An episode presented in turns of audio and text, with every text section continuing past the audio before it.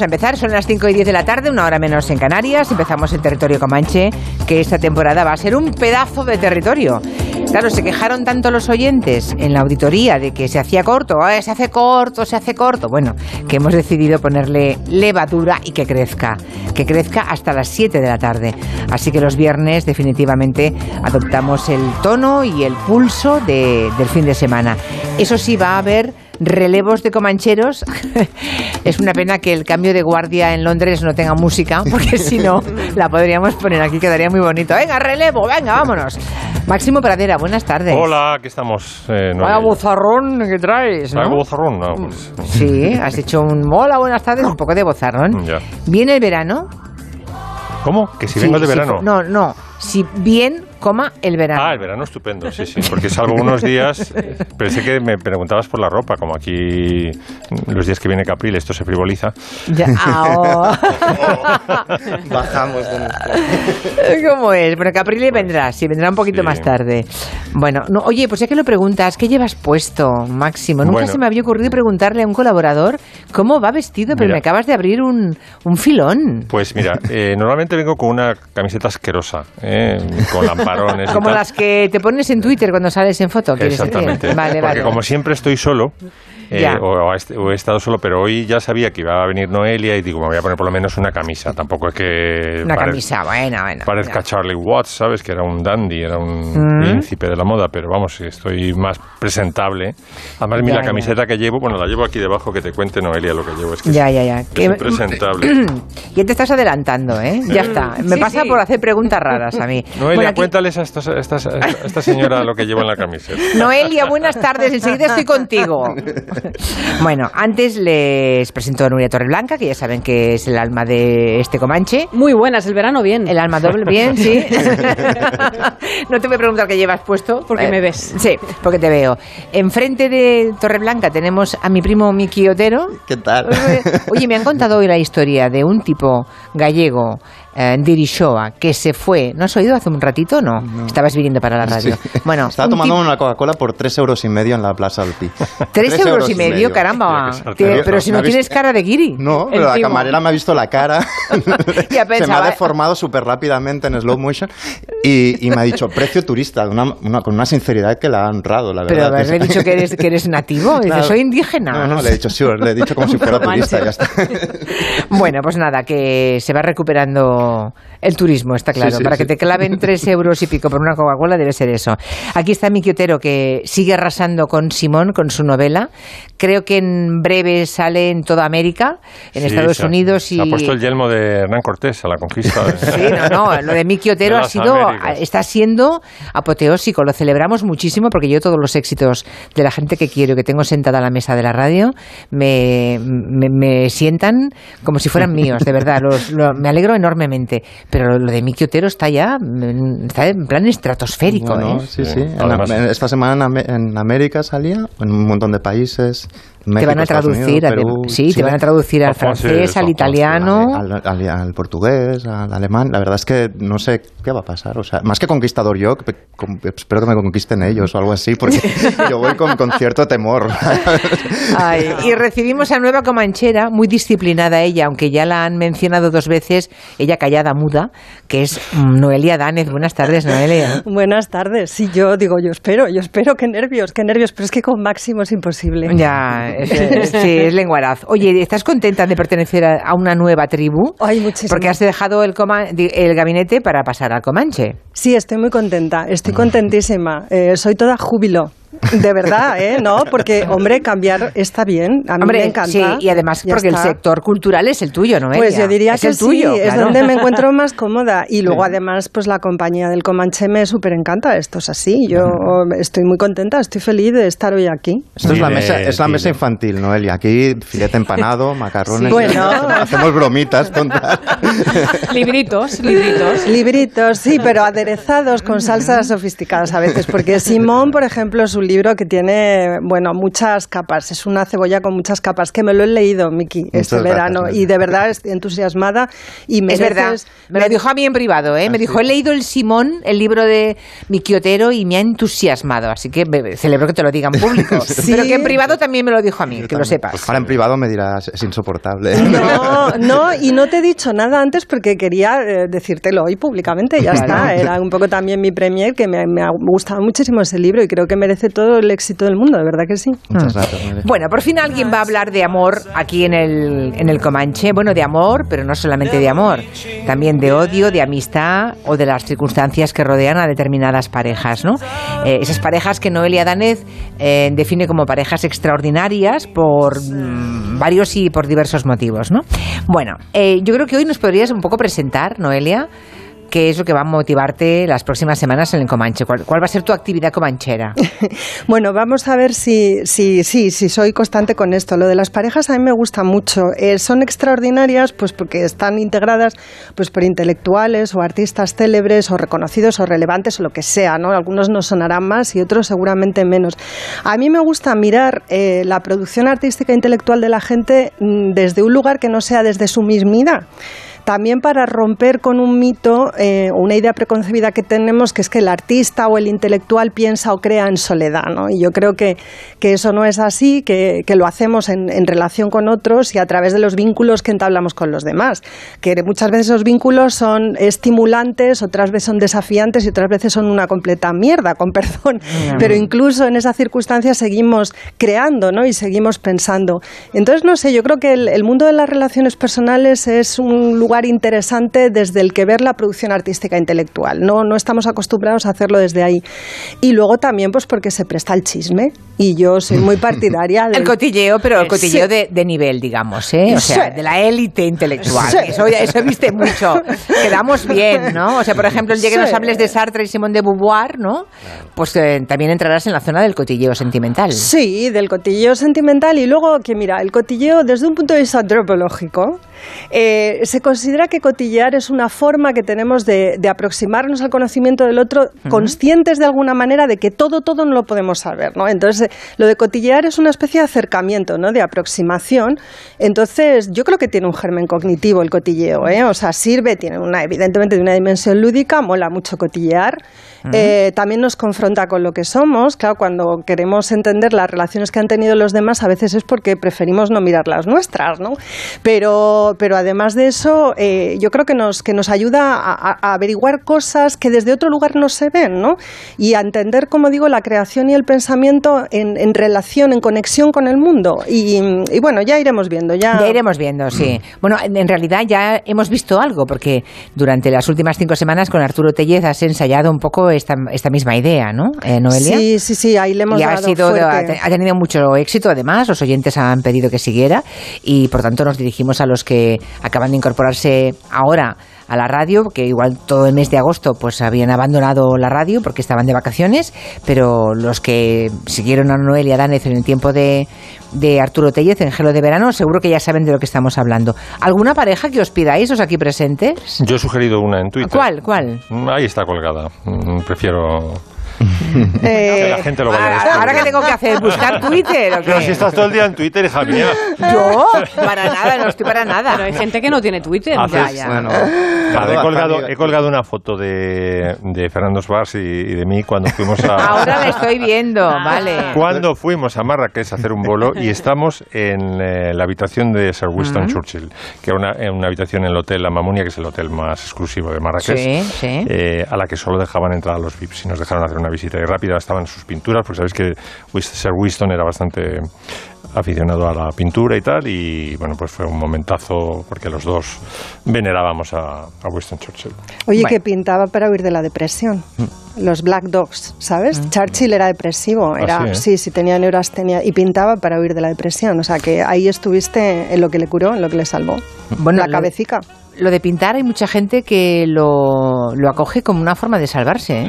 Sí. ¿Cuánta gente famosa ha hecho exposiciones y se dedica a pintar y, y- Bueno, y el- el vende arte, esos cuadros. El arte en general también, ¿no? Tiene Sí, no, yo hablo de famosos, casos. ¿eh? no quiero dar nombres ahora porque con lo que he dicho previamente quedaría fatal con ellos. Pero hay mucha gente que no, no me daré nombres, que en un momento de su vida dicen, ah, me gusta pintar y como son famosos por otras cosas, Sobre pues todo, lo venden, lo sobre venden todo bien. músicos que están como muy hartos de Sí, hacer giras sí, y sí, tal, sí. y luego tienen sus, sus lienzos y tal. Y futbolistas. Yo he visto desde Sí. Charlie Uf. Watts a- hasta Sergio Ramos con un caballete impresionante. Uy, bueno, Sergio Ramos pinta. Yo creo que sí. Ah. Yo he visto una foto, a lo mejor no pinta. Vale, vale, tiene- vale. Es coleccionista de arte, esto sí. Bueno, un poco más tarde, como llegará Segurola, se lo preguntaremos. Bueno, coleccionar arte con esas fichas es fácil, ¿eh? Sí, sí. También te lo digo. Bueno, en fin.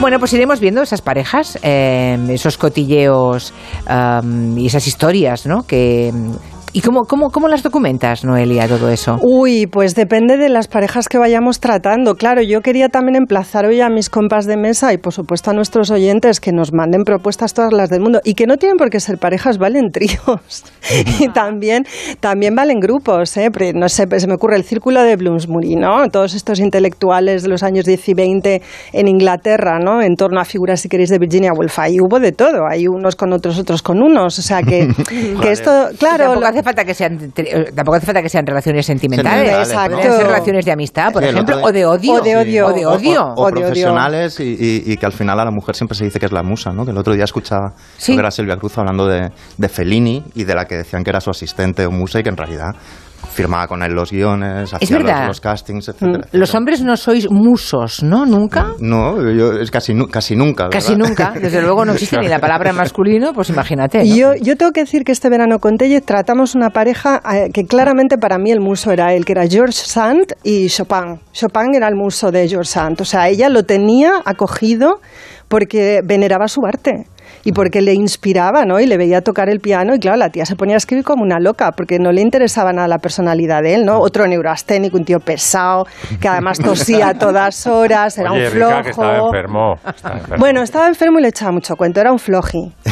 Porque George también estaba enferma y tiraba de todo, querido. Era muy gracioso porque lo metía en la camita como un niño a las ocho y media de la tarde y luego se ponía a escribir durante toda la noche. Claro, pero él había estado tocando el piano para ella. O sea que esa pareja para mí claramente es un caso de muso. Ah, bueno, pues bueno, esa pareja nos la pedimos para dentro de un par de semanas, o Dale. de tres, o de... Y, y Máximo ha dicho la de Fernando, quizá él en algún momento se sintió muso. Ah. Probablemente. Yo he sido muy solo seis años porque le aparecía para presentar, pero vamos, eh, se iba con la inspiración del programa y había venía con dos capítulos escritos al día siguiente. Sí, sí. La sugerencia que ha hecho Noelia de mm, buscar de, por parte de los oyentes alguna propuesta de pareja, de relación pareja, eh, de amigos, ¿eh? no hace falta que sea una pareja sentimental, una pareja, bueno, que si nos llega, ella se preocupa de buscar toda la información si es que la desconoce, ¿no? El otro día me contaba Noelia que para documentar no sé qué relación se había leído cuatro libros, ¿no? En una semana. ¿Cuál sí, fue? bueno, Octavio Paz y Elena Garro, pero ahí Eso. sí que fue, bueno, es que yo ahí descubrí un mundo entero, o sea, es de estas veces que yo me enamoro además de un personaje y de una obra, que en este caso es la de Elena Garro, que vuelvo a recomendar encarecidamente desde aquí, y además una relación pues injusta, injusta lo fue durante el tiempo que duró la relación entre ellos y, y sus vidas respectivas, y así y lo ha sido en la posteridad, ¿no? Porque Octavio Paz pues es un héroe en México y Elena Garro ha pasado a ser considerada una traidora, entonces es un personaje que espera eh, rehabilitación y su obra espera ser recuperada, más allá de los recuerdos del porvenir, que es una novela que ahora mismo se puede comprar en cualquier librería en España y que os aseguro que está a la altura, pues no sé, de cualquier obra de García Márquez. O sea, precede al Caray, realismo no. mágico. De verdad no sabéis qué maravilla. Entonces, bueno, es así, esa me volqué, pero tardo mucho, ¿eh? Soy muy, soy muy pesada y muy minuciosa. Entonces, ponedmelo, por favor, un poquito fácil. Bueno, pues te pongo yo una cosa muy fácil, que es Ferloso y Carmen Martín. Gaite. Me encanta esa pareja Porque eso y ya lo tengo tienes. tanto que largar.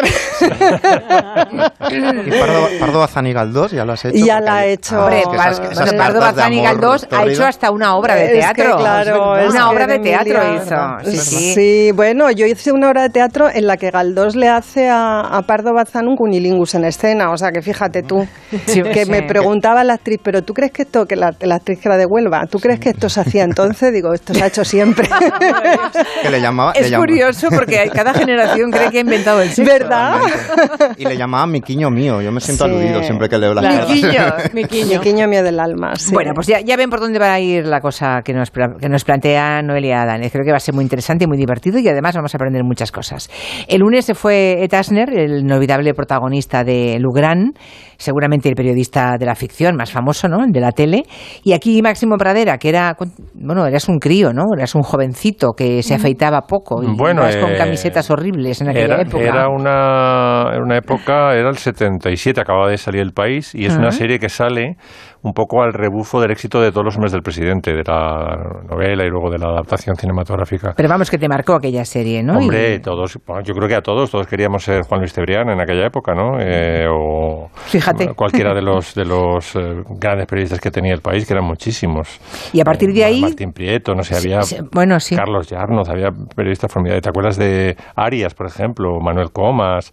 No sé, es que todas las firmas del país eran de primera. Bueno, Sí. Maruja, que estuvo escribiendo ahí también. Mm. En fin, era Rosa Montero, por supuesto. Eh, Había un nivel de periodismo, yo creo que mejor que antes, no sé. Yo creo que el periodismo era más pesaba más.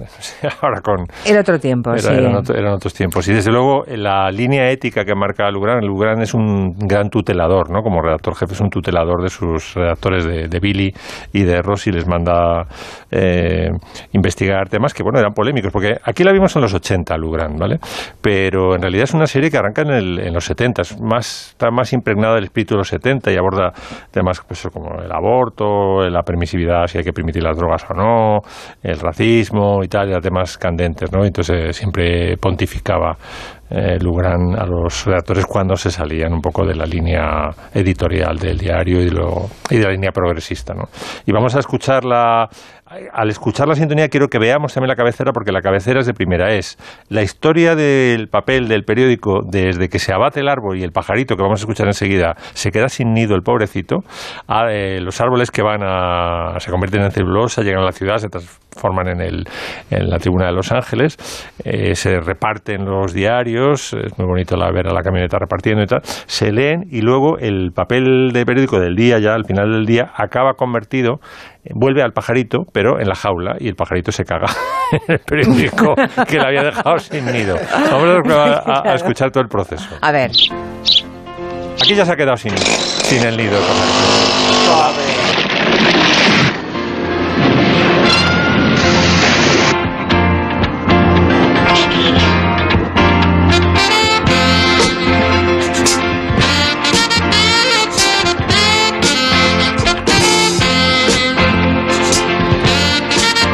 La oí esta semana, ¿eh? cuando anunciamos que había muerto Ed Asner, pero se me había olvidado la música de la cabecera de Lugran. Ah, no, no, A mí no. sí, sí, sí.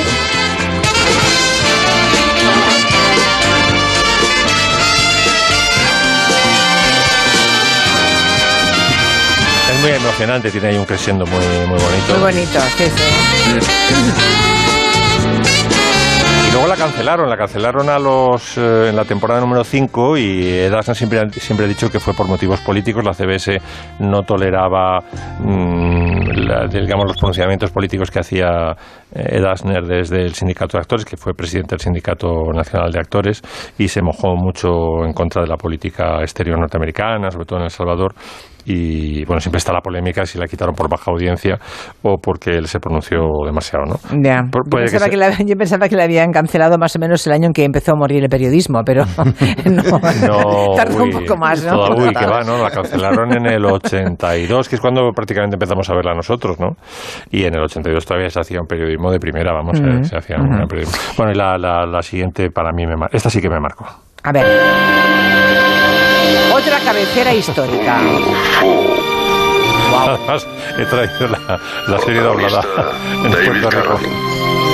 Ay, caray.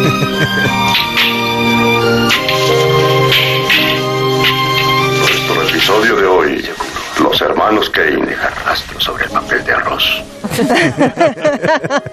Pero es una Se ha dicho que versión. un sacerdote Shaolin puede pasar a través de los muros, ser buscado, mas no ser visto, ser escuchado, mas no ser oído, ser tocado, sin ser sentido. Este papel de arroz es la prueba es frágil como las alas de una libélula. Es que quería que fuera todo un, viaje al pasado y me sonaba más viejuna todavía la versión do- doblada así puertorriqueña que la versión en español, aunque aquí se dobló ya con actores de verdad. Por ejemplo, el maestro Po, nuestro adorado maestro Po, lo, lo doblaba Teófilo Martínez, me parece que se llama un gran doblador, el que le llamaba pequeños saltamontes a, a Kung Fu, ¿no?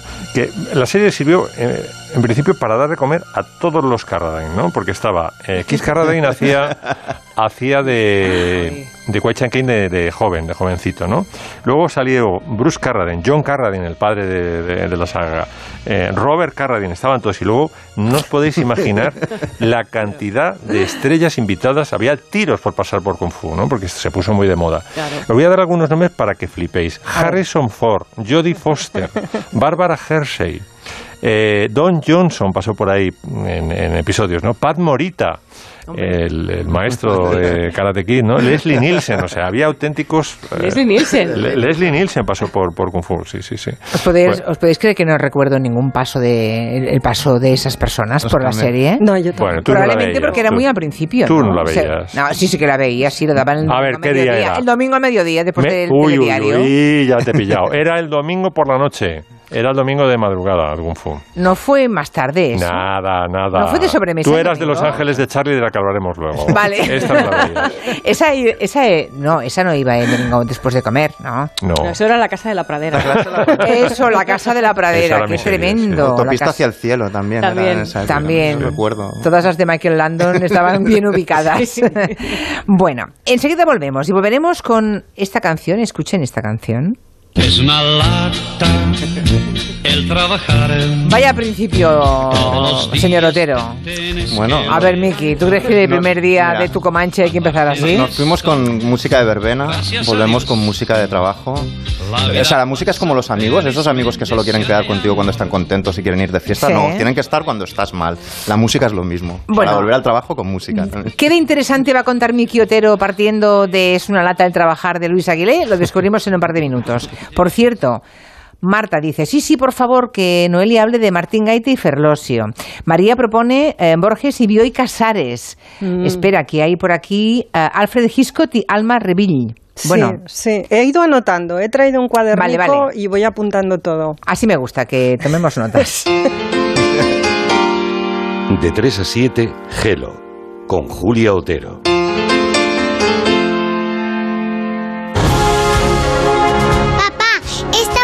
Cole necesito lo mejor para escribir y aprender. Activando protocolo de búsqueda.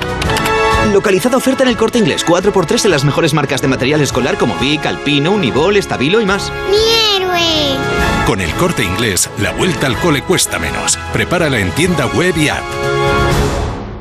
¡Vigor, gor, gor, gor, gor, gor, gor! Para el hombre, para el deseo sexual, para la testosterona, Energisil Vigor.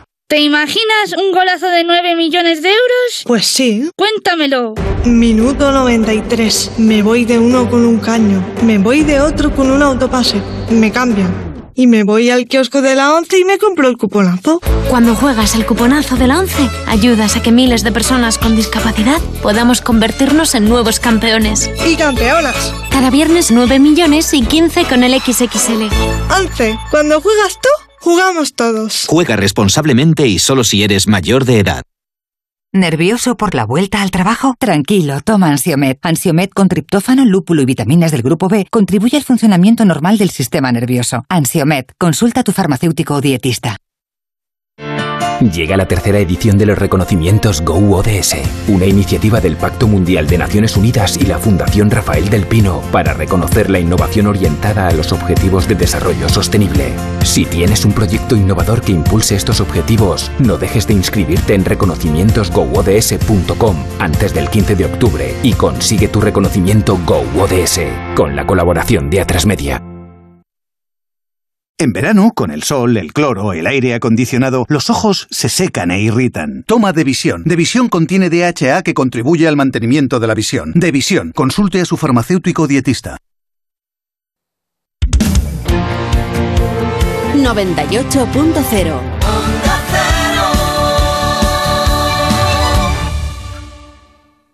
Cuéntame, ¿a qué te dedicas? Ahora estoy en paro. Me apasiona la cocina, pero me veo mayor para volver a estudiar. Nunca es tarde. Yo hice el curso de repostería en Formamplean y ya estoy trabajando. ¿Y qué otros cursos hay? Camarero o cocinero, justo lo que buscas. Ah, y también te ayudan a encontrar trabajo. A mí me ha cambiado la vida. ¿Cómo dices que se llama? Forma Emplean, tu formación para el empleo en Madrid, calle Cartagena 70. En Naturtierra llevamos 40 años haciendo de lo natural algo perfecto, complementando tu alimentación para que sea la más saludable. Encuentra tu producto Naturtierra en supermercados y grandes superficies. Naturtierra complementa tu vida. Complementa tu vida. Naturtierra. Ocasión Plus, compramos tu coche. Ocasión Plus, nadie paga más. Ocasión Plus, mejoramos cualquier tasación. Ocasión Plus, pago en el acto. Ocasión Plus, número uno en compra de coches de ocasión. Visítanos y compruébalo. Ocasión Plus, nueve centros en Madrid. Localiza tu centro más cercano en ocasiónplus.com. Abierto sábados y domingos. Compramos tu Rolex de acero de los años 70 y 80. Especialistas en Rolex desde hace 30 años. Compramos tu Rolex de acero de los años 70 y 80. Pagamos el mejor precio. Compramos tu Rolex de acero de los años 70 y 80. 915346706. Plaza San Juan de la Cruz 9. 915346706. No lo olvides. Compramos tu Rolex de acero de los años 70 y 80. Este septiembre prepárate para la máxima diversión en Madrid.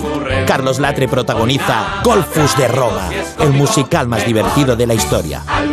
Entradas en teatrolalatina.es y promentrada.com. Cada tarde, a las 8, Juan Ramón Lucas repasa las noticias del día. Tiene la cuestión, desde luego, relevancia, por eso abrimos con ello, y un par de aristas fina, sutil, oscura una, tosca, boba y hasta patética otra. Lo que ha pasado y lo que sigue vivo a esta hora. Seguimos, mantenemos la línea abierta para cualquier novedad en torno a este accidente. Que Hay que centrar la atención en dos noticias de relevancia de última hora y que... La brújula, la actualidad con el tono cercano y dialogante de Juan Ramón Lucas. Además, tengo intención hoy de compartir su opinión, su punto de vista, reflexión, propuesta o crítica. Cada tarde a las 8 y siempre que quieras, en la app y en la web. Te mereces esta radio. Onda Cero, tu radio. Vacunarse es seguro y es imprescindible. No hay que tener miedo a la vacuna. Hay que vacunarse. Comunidad de Madrid. Onda Cero. 30 años juntos. Es una lata el trabajar. Todos los días te tienes que levantar.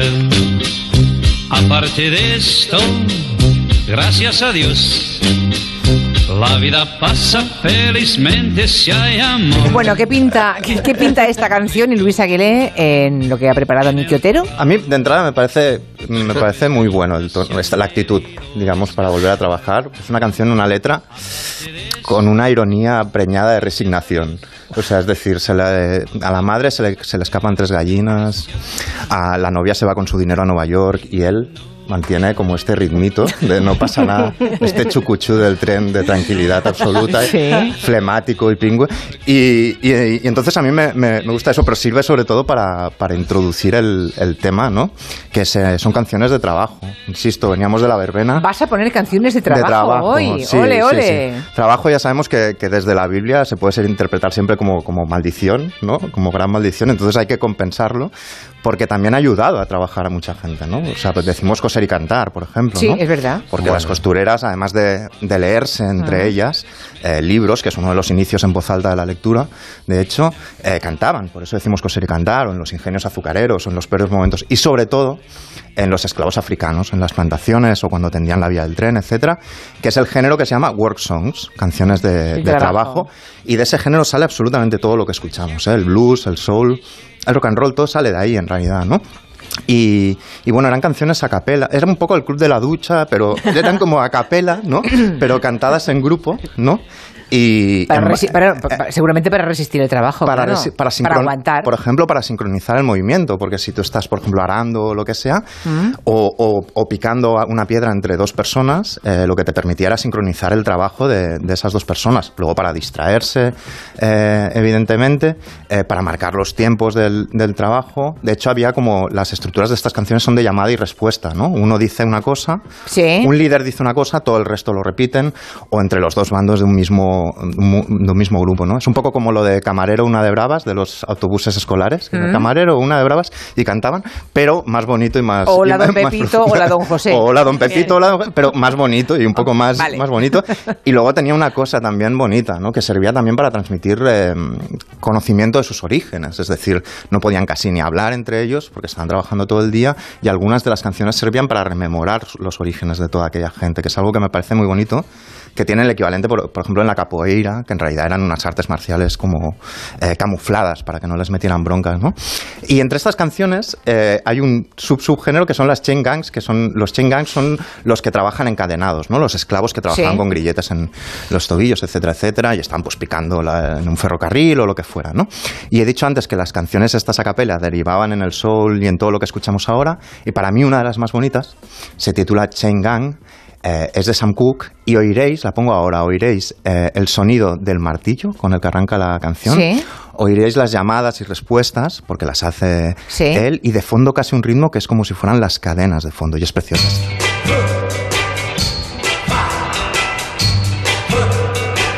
I hear something saying, uh,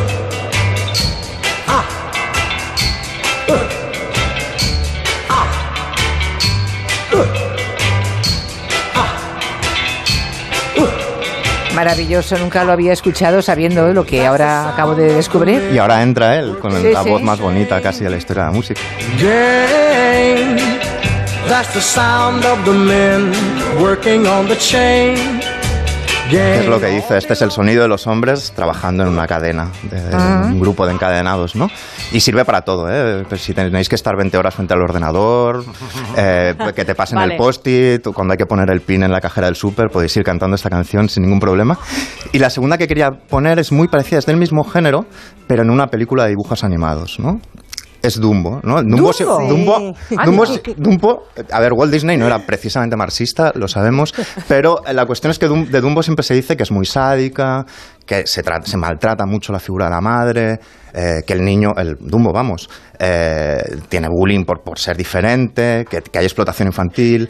Después Dumbo se pilla una cogorza hasta el delirium tremens, que esto no se Sí, recuerda sí, mucho, sí, pero, sí, tremenda. eh, pero para mí la escena que más me chocó cuando la vi ya un poco mayor es una escena en la que unos tipos fornidos y sospechosamente morenitos están picando con los martillos para montar la carpa del circo y lo que cantan, lo que cantan es esto.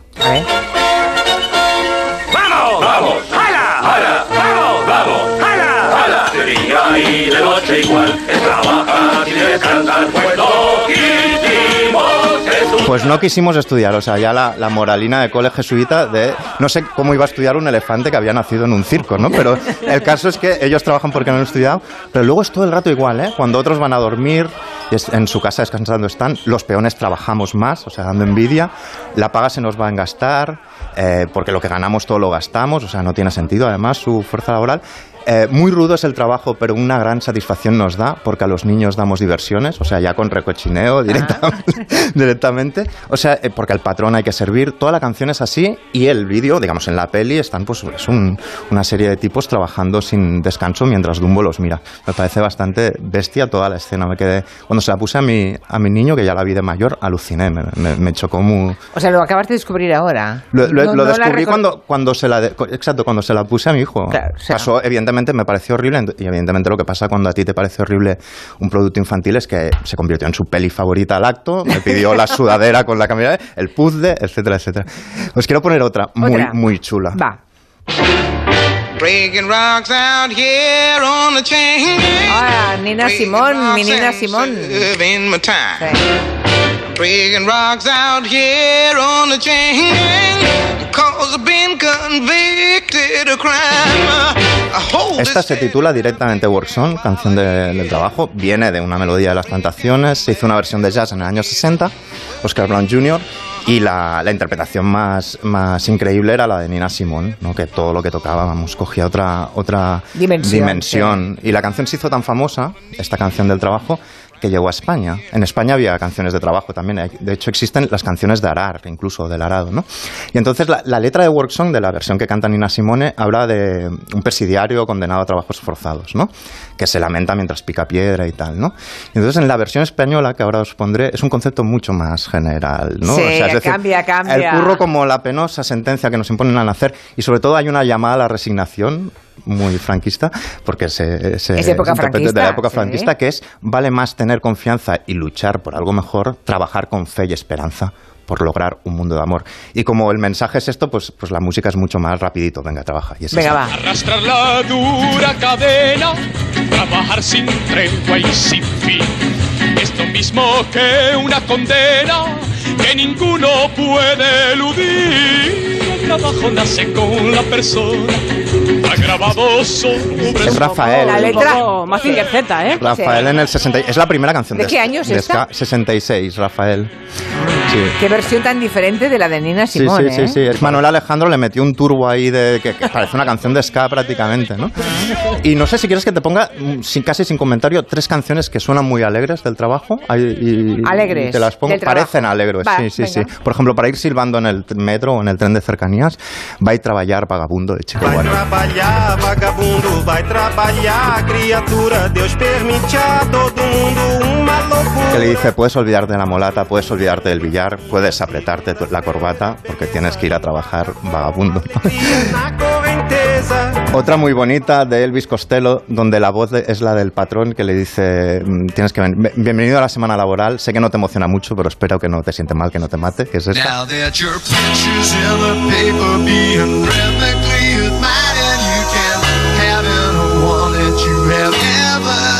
Desired. All you gotta tell me now is wow, wow,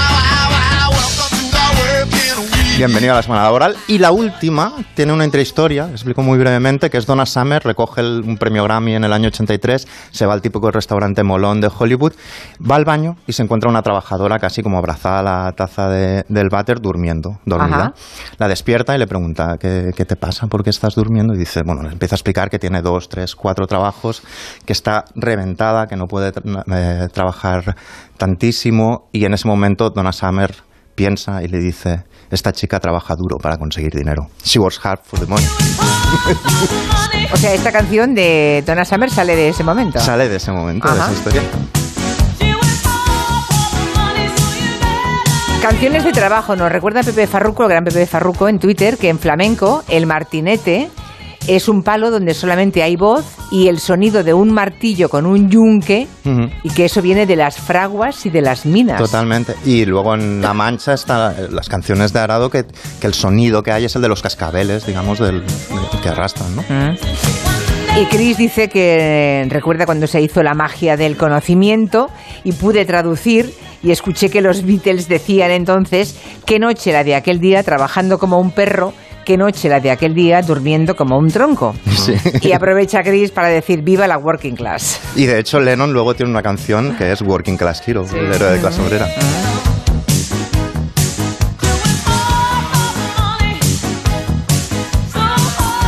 Hay oyentes que tienen un poquito de maldad, por ejemplo, dice Jesús, sugerencia para Noelia Danez y sus parejas, que, hombre, que investigues un poco la relación entre Luis Bárcenas y Mariano Rajoy. Bueno, no, no, esto sería para un gabinete, digamos, Esto- vamos a dejarlo. Esto, ¿eh? ni, esto ni Sherlock, es muy difícil. MR, no- no sé. Ah, sí, son un poco malos, ¿eh? los oyentes están un poco malos. Bueno. Hace unos días nos dejó Charlie Watts, el batería de los Rolling Stone, y mm, bueno, pues Nuria quiere hablarnos de él. Sí, de lo que significa su pérdida, ¿no? Porque, claro, se nos ha ido la sección rítmica de los Rolling Stones, que se ha, quedado completamente herida. Y, y es, bueno, Charlie Watts es un músico que representa perfectamente la elegancia tocando. Todo el mundo ha hablado estos días de la elegancia porque venía del jazz, pero sobre todo em, representa para mucha gente el fin de una era. Se va uno de los Stones, se va el fin de, es el fin de la era, ¿no? Y yo quiero recordar a ese dandy inglés invocando su sentido del humor que tenía y mucho. Porque seguro, segurísimo, que a Charlie Watts le gustaba escuchar las versiones más raras que salían de los Rolling Stones porque han salido millones y millones que saldrán y a Watts seguro que le hacía mucha gracia. Por ejemplo, este, este Satisfaction de los Devo que escuchamos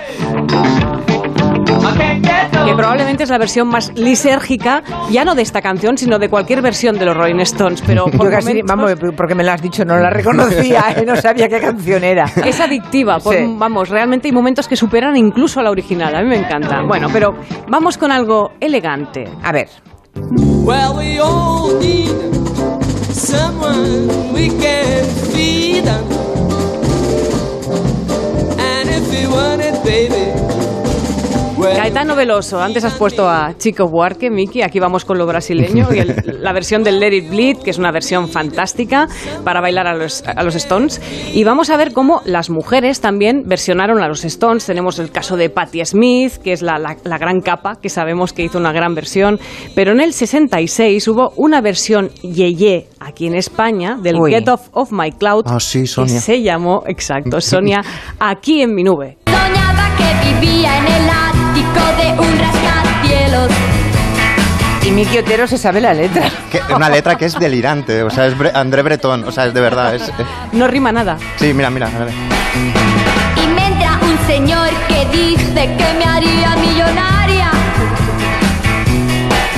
Si de su detergente yo pudiera mostrar 100 envoltorios. O sea, María Millonario, si de su detergente pudiera Madre mostrarle mía. 100 Oye, lo de me, me- me ha gustado la, eh, ese uso particular del verbo entrar. Me entra un señor. Yo hubiera jurado que esa terminología, esa acepción del verbo entrarle a alguien, Sí. era mucho más reciente. No, es una no, no, canción del 60. Sí, sí, sí. ¿Verdad que hubierais dicho Sí, que era que es más Totalmente, reciente? sí, sí, parece de la jerga Ahora actual. sí que se habla de voy a entrarle a fulanita o a manganito, pero... No, no, me entra un señor ahí, En el 60 me sí, parece muy, muy pionera. ¿Qué? Clarín Espí, qué versión tan curiosa como Sonia. Eh, vamos con un grande, uno de los homenajeados en el Club de la Ducha fue Franco Battiato, que versionó una de las canciones más bonitas los Stones, Ruby Tuesday. Goodbye, Ruby Tuesday. Who could hang a name on you when you change with every new day? Por cierto, qué bonita la versión de Miki Otero cantando por Battiato. Dedicada a Julia, por supuesto. Eh, Es verdad, es verdad, sí, señor. Bueno, Ruby Tuesday, por cierto, es una de las mejores, más bonitas canciones Y de... Charlie Watts es muy bonito como lo hace en esta canción, Sí. porque la batería solo entra en el estribillo y entonces la canción respira Es y es mucho más bonita. Pero claro, es que es tan bonita que es inevitable que pasara por su versión mariachi. No. Sí. Versión mariachi. Claro. estamos ya para pedir un margarita. Ahora. bueno. Y atención que entramos en un territorio pantanoso, el de las orquestas sinfónicas, como esta, la Weinberger eh, Chamber Orchestra, que tiene mucha fama, que son muy pintonas, Vale. que sí. Oh, qué bonito la versión sinfónica. Bueno, yo no compro esta versión. Este es el Sympathy for the Devil. A ver. Air. A ver qué le parece a Máximo la versión. Nada, eh, la- las, las orquestas sinfónicas están bien de apoyo, como hacía la Motown con Paul Rice, el que le metía eh, arreglos de, de cuerda a las canciones de las Supremes, de los Temptations. Pero solo la orquesta en una canción pop es insoportable. ¿Sabes Ya. por qué, Max? Porque le quitas la percusión y le quitas los uh, uh, y se queda Y se en queda nada. se queda en nada. Que esto en Juego de Tronos funciona, pero aquí no, por ejemplo. Y la traca final va con dos canciones de traca final, eh, las dos versiones de Painting Black.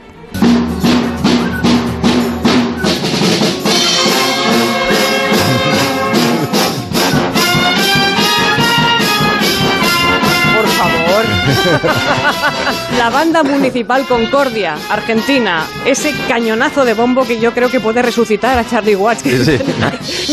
¿Qué es esto que estáis poniendo? Y vamos a acabar con la versión patria del Painted Black, que a mí siempre me deja con la boca abierta. Escuchemos. No sé qué pasa, que lo veo todo negro. Porque cualquier color se me convierte en negro. Esto los Rolling Stones no lo vieron venir. No. Las Azúcar No. Moreno No, cantando Painted Black. Bueno, yo creo que no vieron venir casi nada de lo que hemos escuchado, ¿eh? En un, en un viaje, en una gira española, pararon en la estación de servicio Alfajarín y la escucharon de fondo. y fliparon.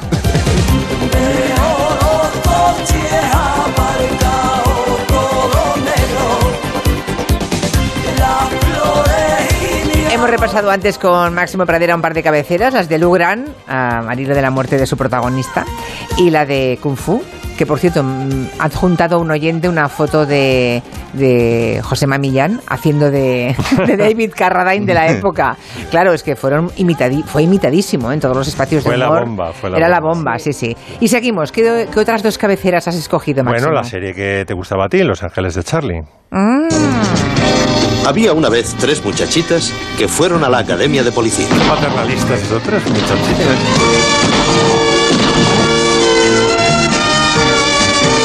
El daño que hizo el peinado de Farrah Fawcett Measures. Tú no sabes, para los que tenemos el pelo liso, aquello fue una maldición, porque por más que nos compramos todo tipo de cepillos redondos y le dábamos para atrás a las... Era imposible. Aquello no. ¿Lo intentaste? ¿Lo intentaste? ¿Que lo ¿Intentaste para intenté? hacer- sí. Hombre, claro. ¿Tú no sabes que la gente que tiene el pelo rizado quiere el pelo liso y viceversa? no sabía no. Hombre, yo siempre tuve el pelo lisísimo y entonces yo veía a Farrah Fawcett Measures, que era un adolescente, y quería aquel pelo, claro. Y era imposible, era imposible. Bueno, tu pesadilla solo duró un año porque Farrah Fawcett, ¿te acuerdas que se fue en la primera temporada, después de la primera temporada y fue, fue sustituida? Fueron alternándose las sustituidas Los Ángeles de Charlie durante las eh, cinco temporadas que estuvo y creo que el único que se mantuvo fue eh, Charlie, que lo, lo hacía la que no voz. salía, no salía Lo nada. hacía en off eh, el actor John Forsythe, el de... el Era de- un brazo. El de Dinastía. Y también pasaron muchos, muchos famosetes. Ah, sí, también. Sí, ah, sí, pues sí. no lo recuerdo. Sí, sí. Vale. Y la, la última que traigo es una serie española.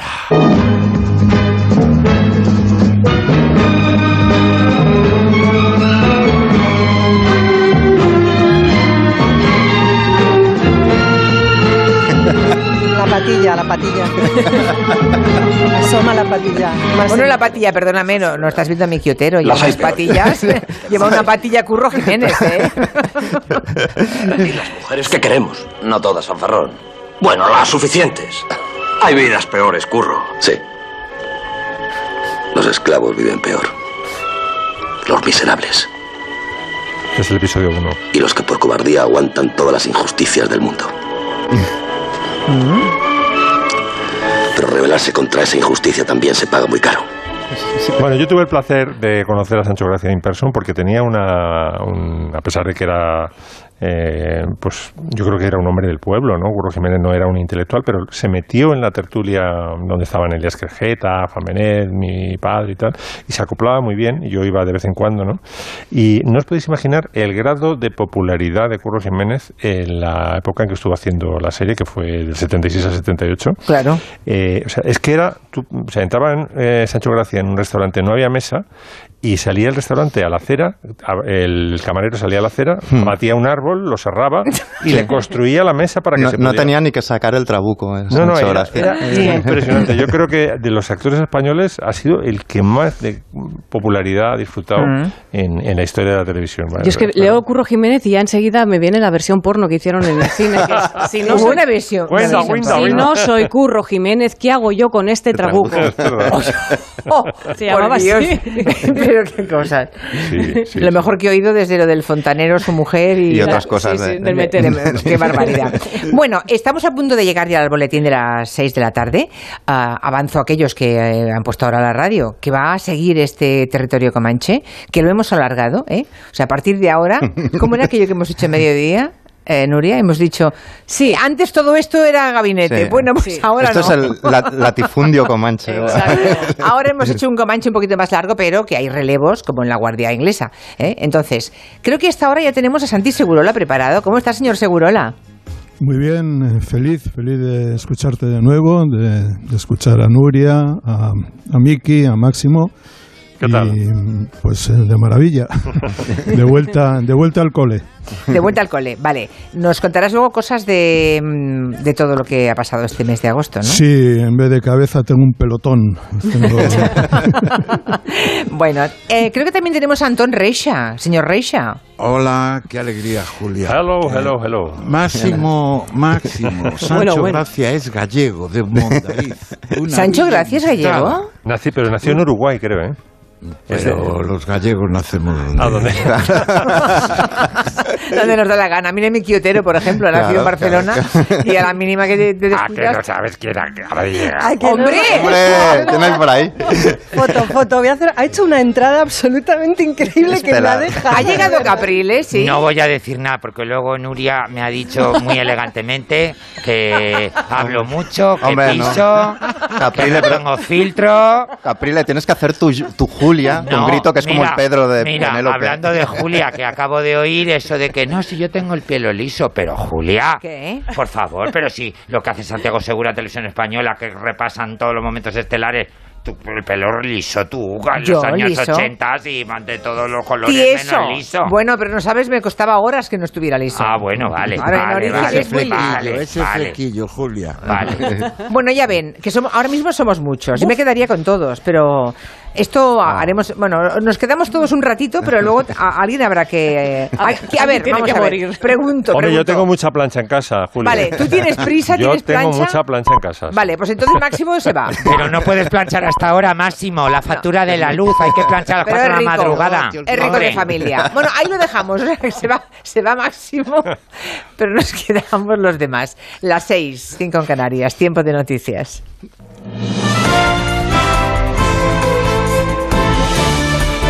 Noticias en Onda Cero.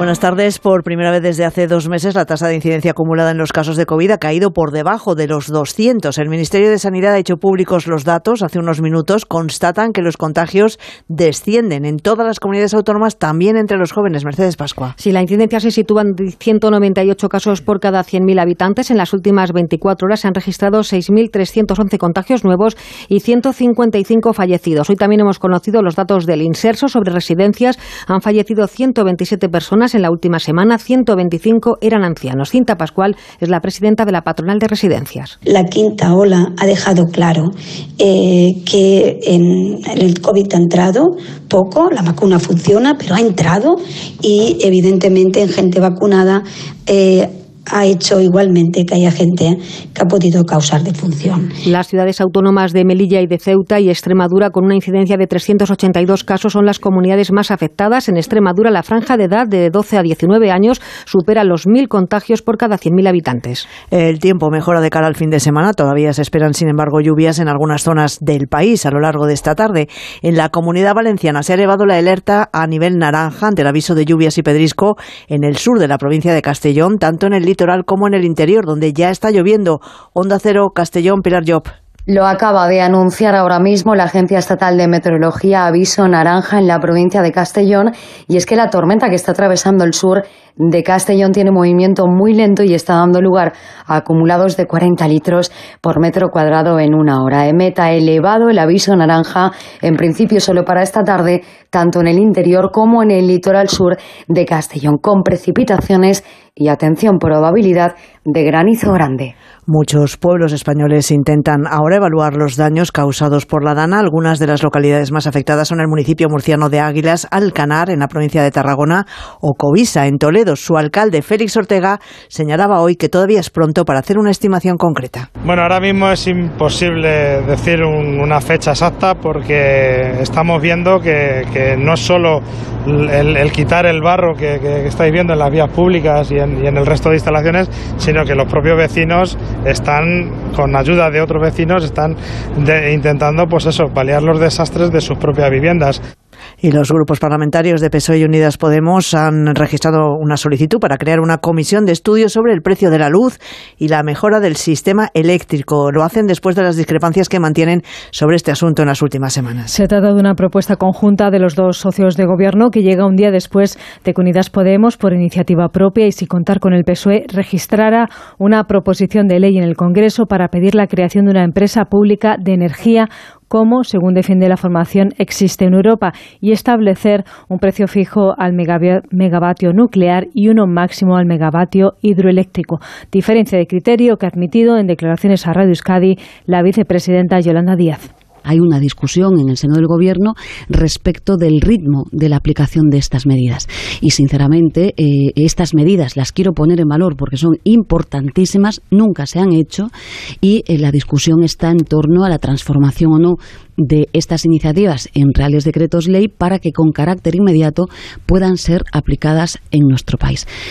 Y la bolsa española ha acentuado su caída en el final de la sesión tras la- el decepcionante dato de empleo en los Estados Unidos. Ha cerrado con un descenso del 1,31%, así que pierde el nivel de los 8.900 puntos, ha terminado en los 8.864 y acaba la semana también con pérdidas. Ignacio Rodríguez Burgos. El dato de empleo en Estados Unidos ha sido un chaparrón en la marcha de la recuperación económica. En agosto solo se crearon 235.000 empleos en la principal potencia económica mundial.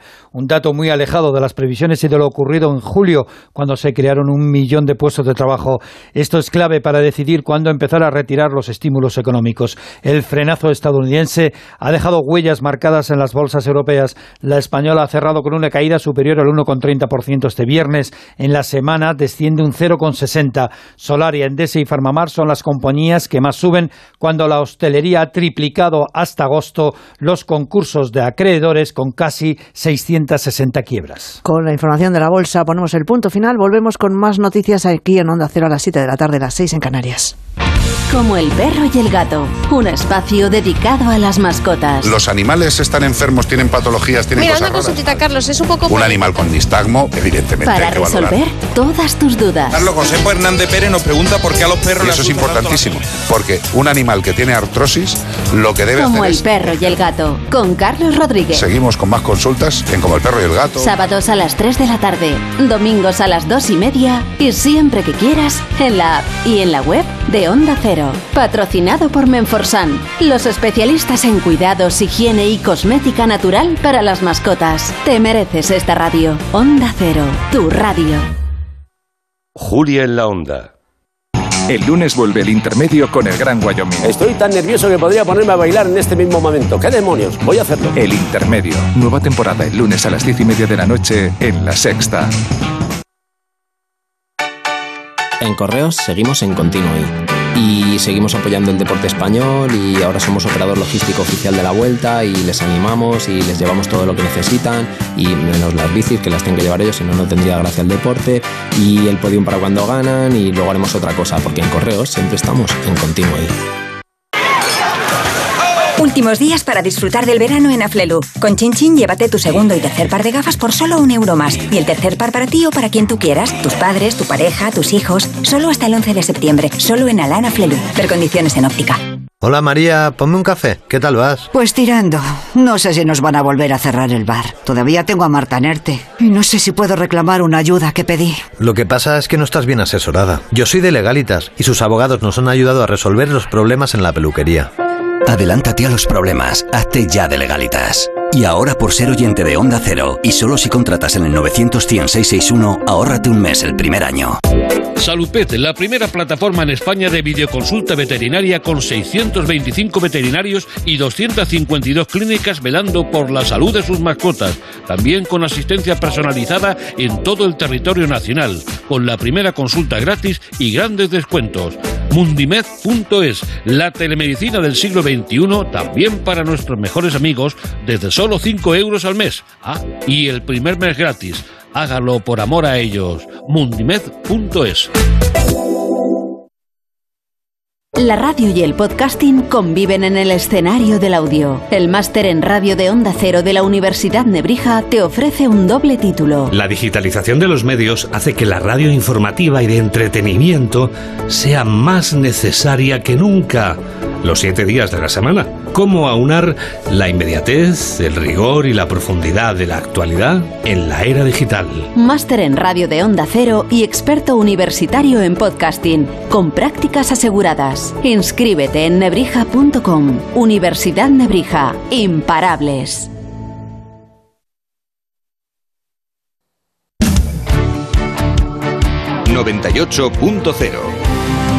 Madrid.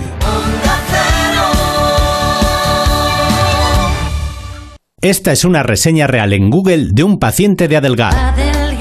Llevo cuatro semanas y he perdido 8 kilos, 8 centímetros de abdomen y tengo una talla menos de cintura. Muy contenta. Más de la mitad de los pacientes de Adelgar vienen recomendados por otros pacientes. Por algo será. Reserva tu primera consulta informativa gratuita en el 91 577 44 77 y en adelgar.es.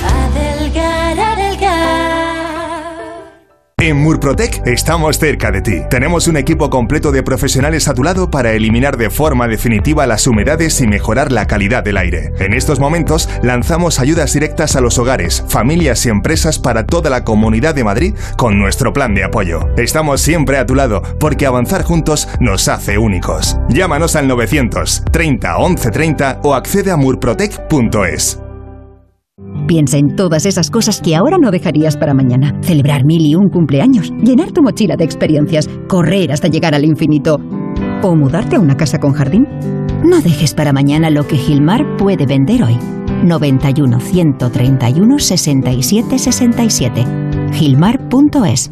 Onda Cero.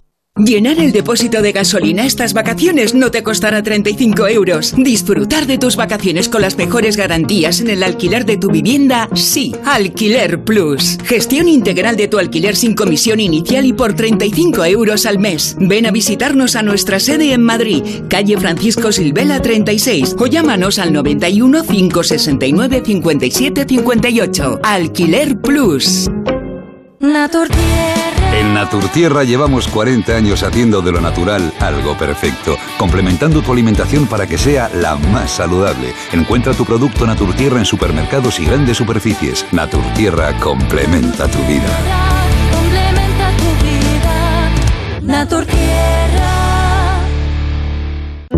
La Cultureta. Sorpréndete con todo lo que nos cuenta Rubén Amón y descubre la cara más variada y entretenida de la cultura. Porque es mucho más estimulante el viaje que la meta, sobre la travesía del Capitán Black a bordo del cohete espacial al planeta Marte en la teoría de la puñalada por la espalda, según la cual Alemania no fue derrotada en 1918.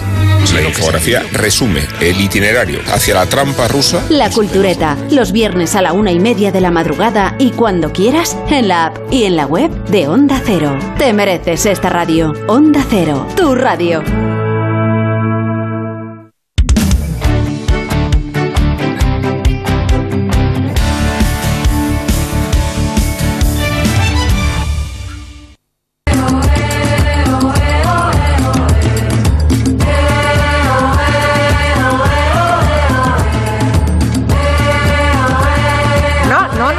Estamos a las 6 y 11 minutos y seguimos estando en el territorio Comanche, que es una de las novedades de la temporada, porque en la auditoría que hicimos, bueno, en la anterior y en la anterior, muchísimos oyentes se pedían un Comanche un poquito más largo, un poco más festivo, y bueno, pues hemos dejado atrás la actualidad política, nos resarcimos el viernes con un formato distinto pensando en el fin de semana y que ya huele a otras cosas distintas de la actualidad. Se ha ido hace un momento Máximo Pradera, se ha ido, ¿no? Eh, Caprile ya. Se ha ido Máximo Pradera y Caprile. Caprile, no. A ver, Caprile. Está despidiéndolo. Se ha ido a la puerta a darle un beso, ¿no? Lerele, lerele. Creo que sí, que se ha ido. Justo, ahora que lo dices va a ser eso. Un beso no, porque no se puede, pero quizá ha querido acompañarle, porque el- como el camino es largo. Ya, ya, ya, ya. Vale, vale. Pues le está, le está espíritu libre. escoltando, Sí. le está escoltando, creo. Bueno, Ca- Caprile igual entra en el estudio comiéndose un donut gigante, que, bueno, es así. Caprile también es otro espíritu libre, ¿no? Como decíamos. Hay aquí un tuit que os va a gustar de José que dice que, siguiendo en el tono porno de Torreblanca, eso, eso eres tú, Nuria. Eso va por mí. Dice, hoy tengo que decir que por fin sé lo que se siente al ser multiorgásmico. Lo siento al escucharos a todos juntos. Oh. Dice, qué placer. Muy Qué bonito, bonito. ¿eh? Muy bonito. Bueno, pues en esta, en esta segunda hora de Comanche eh, se ha añadido Anton Reixa, eh, Santi Segurola, Lorenzo Caprile. ¿Ha llegado Caprile? Todavía no, ¿verdad? Sí, sí, sí, sí. Hombre, hombre. Perdón, perdón, No, estaba haciendo no. un pipí. Hombre, por favor. Que no, que no pasa nada, Yo que ya no. tengo mi edad, Porno, la próstata, porno. esas cosas. hombre. No pasa nada, no, no pasa nada. Bueno, eh, creo que nos quieres llevar, Lorenzo, a los locos años 20, ¿no? Sí. ¿Has visto alguna? Mira, esta exposición Sí. de la que vas a hablar, seguro Sí. que mañana la va a ir a ver, si es que no la ha visto ya. Santi Segurola, porque está en Bilbao. Hombre, es que como no la haya ido a ver, Julia, rompemos relaciones, ¿eh? Santi. No, no, no te preocupes. Imposible re- romper relaciones contigo. Iré de cabeza. No la he visto, pero la iré. Mañana. Ya sabes que eres mi favorito. Ay, muchas gracias, muchas gracias. A ver, ¿qué exposición es esa? Concretemos. Pues es una exposición en el Guggenheim de Bilbao, dedicada a los locos años 20. Magnífica exposición con piezas rarísimas, cubre todos los aspectos de la cultura, de la sociedad, de la economía y, lógicamente, hay una sección dedicada a la moda que realmente en esa década fue cuando la moda cambió de verdad, sobre todo la moda de mujer, con Coco Chanel a la cabeza, con creo que son unas 10 piezas eh, que han llegado directamente del, del Palais Galliera, que es el gran museo de la moda que hay en París, y, y luego hay una serie también de como de nodos de la época con, con desfiles, hay un momento en el que Paul Poiret pues baja de un avión con todas sus modelos para hacer un desfile en, en Londres, que es unas, unas imágenes graciosísimas. Y bueno, pues realmente entiendes lo que significó y que todavía mm, las mujeres os vestís gracias a todo lo que se hizo en esa década, os vestís como os vestís hoy, gracias a todo lo que se empezó a hacer en, en esa década, mm, y entiendes pues, pues, pues, pues, pues muchas cosas del, del mundo de hoy. De hecho, hacen un poco un paralelismo, porque creo que ya lo habéis hablado aquí en, en, en el programa, los años 20 empezaron también con una gran pandemia, la famosa gripe española. Sí, sí. Y Es eso que dice siempre Casanova de que la historia no se repite, pero rima muchas veces. Efectivamente. Y está rimando mucho. con los años Muchísimo, 20 del siglo pasado, muchísimo. sí. Siempre que lo dicen, por eso yo pienso en el crack del 29. Es decir, entonces en 2029 se va a ir la economía. Pues no te digo yo que no. Ni También yo. empiezan ahí pues determinados sismos, vamos a dejarlo ahí, que no nos gustan a ninguno. También se germinan en los años 20. También, también, por y eso, por luego eso. Toda rima, una serie de vanguardias maravillosas que yo ahora lo, lo equiparo a, a toda esa creatividad brutal que está habiendo a través de las nuevas tecnologías, de los conciertos virtuales, de los videojuegos, de que hay, hay todo por explorar y que realmente se están consiguiendo efectos visuales y cosas nunca vistas como sucedió en los años 20. Así que si estáis en Bilbao como Segurola o visitáis Bilbao, como fu- fue mi es caso, obligatorio. Guggenheim, Bilbao, Los Locos, años 20. Bueno. No os lo podéis perder. ¿A qué irás mañana? ir, Lorenzo, yo Sí. prometo ir. Voy a estar este mes en Bilbao. Aparte, guardo muy buen recuerdo. Es muy abierto el Guggenheim el- con el criterio eh, expositivo. Hubo una exposición en el Guggenheim, por lo menos en Nueva York, sobre Versace. Sí. Era, era espectacular. Yo no sé si vino a Bilbao. No, esa, esa no. Yo vino la de Armani, pero a Versace no. La de Armani, perdón, la de Armani. Ah, vale, vale, vale, yo lo quería decir. Ah, me confundí ya. Estoy... Pero Bueno, no esas- se puede. A ver, Anton Reixa, confundir Armani con Versace. Yo es quería ser, capital, ¿eh? quería ser educado, que luego Nuria me Quería regaña por los vacines. De Ah, momento, pero oye, Una que- que- enciclopedia, pero no puede Te estás portando muy bien, ¿eh? Ah, vale, vale. Sí. Bueno, esa exposición, ti- eh, Antón, tuvo sus claros oscuros, que como mm, ya tengo demasiados enemigos por el mundo, los voy a odiar. Dicho esto, fue la primera exposición eh, con las que se inauguró el Guggenheim de Bilbao, con un fiestón, evento, como lo quieras llamar, creo que fue en el 99-2000, y lo más bonito de, de- de ese evento, en el que yo tuve el, pues, el privilegio y la suerte de estar, es que mi rel- maravillosa relación de amistad, como lo queráis llamar, más allá con Anne Gartiburu, nació en esa inauguración. Ah, Mm. vale. Que éramos los dos unos niños, lo seguimos siendo, Ya. queridísima Anne, pero bueno, hace 20 años, pues un poquito más niños. Bueno, yo, yo hice Monjane Cartiburo en el lápiz del carpintero, con mechas en el año 30, pero bueno, quedó, quedó muy bien. Pero el Guggenheim es polémico porque recuerdo que hizo una exposición de motos. Y fue, y fue muy criticado por el mundo de las bellas artes. Mm, Efectivamente es muy polémico. Pero está muy bien que hagan todas esas exposiciones, claro, claro. Por cierto, Lo vas con el- una camisa amarilla, ¿no, Caprile? Sí. Vale, lo Sí. sé porque Noelia Danez acaba de colgar una foto. Eh, sí, aquí no Qué hay secretos. Perdona, tú sabes que el amarillo ahora en, en la moda es yellow is the new black, Julia. Yellow is the new black. Mañana Sí. me pongo de amarillo, Sí, entonces. es vale. el nuevo color. Vale, vale. Por cierto, que hay un oyente que se llama Alejandro Cuartas que dice en Twitter que una tarde te encontró Lorenzo, que él estaba saliendo de un, de un local y tú entrando en la plaza de Pedro Cerolo, que se quedó con una cara de, de tonto mirándote. Pues ¿eh? hijo, que me hubiera entrado. No, que, te iba, guapo, yo no, feliz. que te iba, te iba a decir cómo me gustas en el Comanche, pero que no fue capaz de articular palabra. Pues hijo, mira, que quite lo de Comanche, que simplemente diga como me gusta. Bueno, a la foto siguiente que publica Noelia se la podía haber ahorrado, porque en la primera se ve a, a Lorenzo Capriles sentado en la mesa con una camisa amarilla muy bonita, pero ahora lo ha sacado de cuerpo entero y va con unas bermudas de flores. No, no, va con, un, va con un bañador. Bueno, es un Es un traje de baño. No, es un traje de baño tuneado. Eh, Hombre, ya. Noelia, ¿cómo eres? Por No, favor. porque le he preguntado, ¿esto tiene calzoncillo interior? Y me ha dicho sí. Pero por luego tanto, aparte llevo bañador. mis calzoncillitos ¿Qué- qué también. importa Noelia, que tenga calzoncillos? Pues para ¿Qué más- diferenciar. ¿Qué más te da? No, ¿Qué más te da? no, para diferenciar un short de un bañador. Pero y yo me estaba interesando, me estaba interesando por el tipo de pieza que Ya. portaba él. Dicho, Pero Noelia, ya sabes que ahora los adolescentes se ponen calzoncillo por debajo del bañador siempre. Yo, yo Eh, también, ¿eh? Yo también, que soy Ah, muy vale, vale. pudoroso, muy pudoroso. Bueno, a ver que, a ver si nos cuenta Santi Seguro la mm, qué ha hecho este verano, porque entre los juegos de Japón, eh, todo el tema del desenlace de Messi, bueno, habrás estado muy ocupado, ¿no? Vacaciones hecho- pocas. Me has hecho la peor pregunta posible porque yo mismo no lo sé. Ya. Sinceramente, me estoy No sabes cómo se te ha pasado el verano. qué he hecho este verano. Y para empezar, he tenido jet lag sin salir de, de aquí.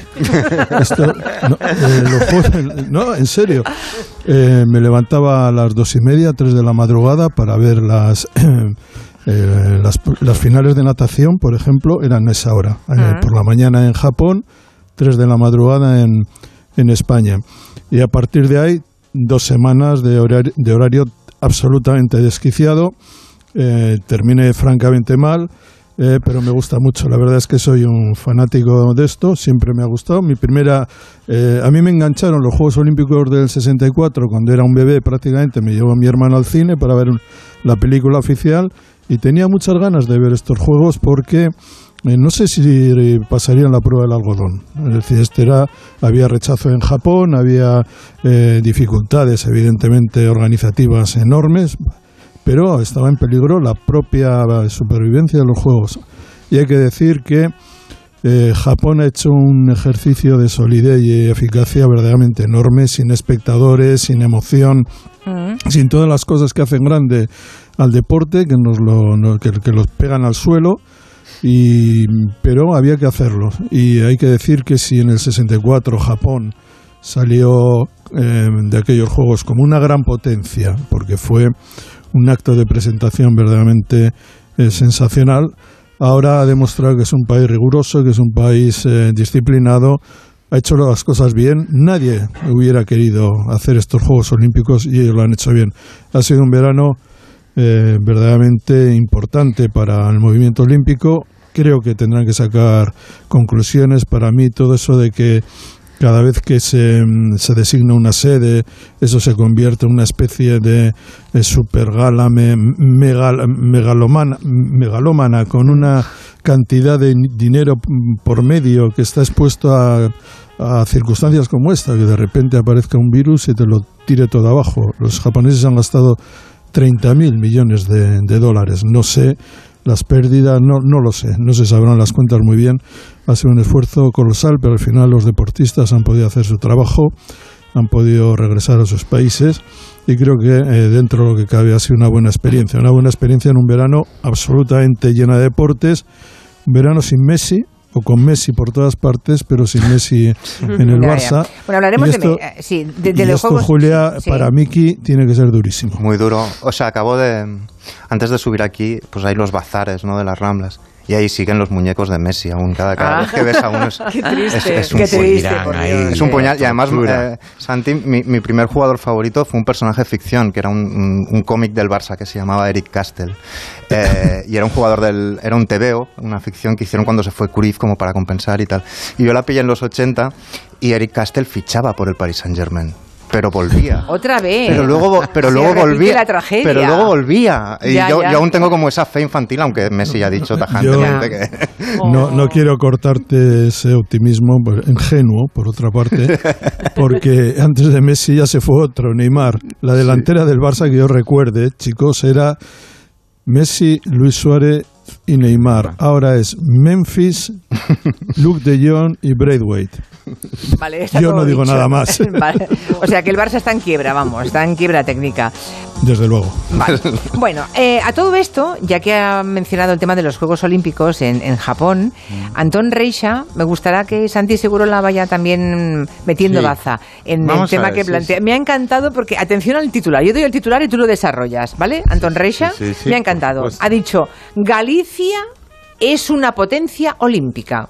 Eso es. Eso es. cuéntalo, porque es ver- es Galicia verdad, ¿eh? calidades. Bueno, Sí, sí, bueno, yo lo, bueno, ¿eh? lo pri- lo primero que debo aclarar cuando entro en este templo, que es el territorio comanche, es que aquí todo es muy cool, todo es muy intelectual, muy exquisito, pero yo no puedo renunciar a exponer mis problemas personales. Yo tengo un problema personal con los Juegos Olímpicos, y es que, vamos a ver, por una parte, mi ahijado es campeón de vela. Y yo llevo dos Olimpiadas pensando que iba a tener que ir a ver los Juegos Olímpicos. Pues no, resulta que su especialidad de embarcación no es olímpica. Vaya. Pero este año se sumaba el dolor de que mi sobrina Marta, el otro era mi ahijado Gonzalo, mi sobrina Marta, se, es jugadora de básquet a tres, es el nuevo juego espectacular, que es excitante, y se quedó a un punto de ir a los Juegos, a los Juegos Olímpicos. Entonces yo Pues de los próximos no te libras, entonces. yo, ¿eh? esta- yo estaba Están aquí.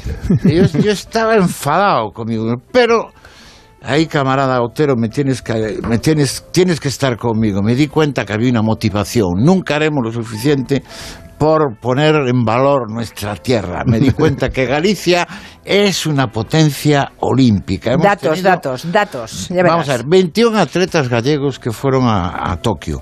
Cinco, solo cinco no tuvieron medalla ni diploma. El resto todos se vinieron con sus medallas y sus diplomas. Galicia representa un Y- y tercio. no de montaron las un bar en Tokio de milagro.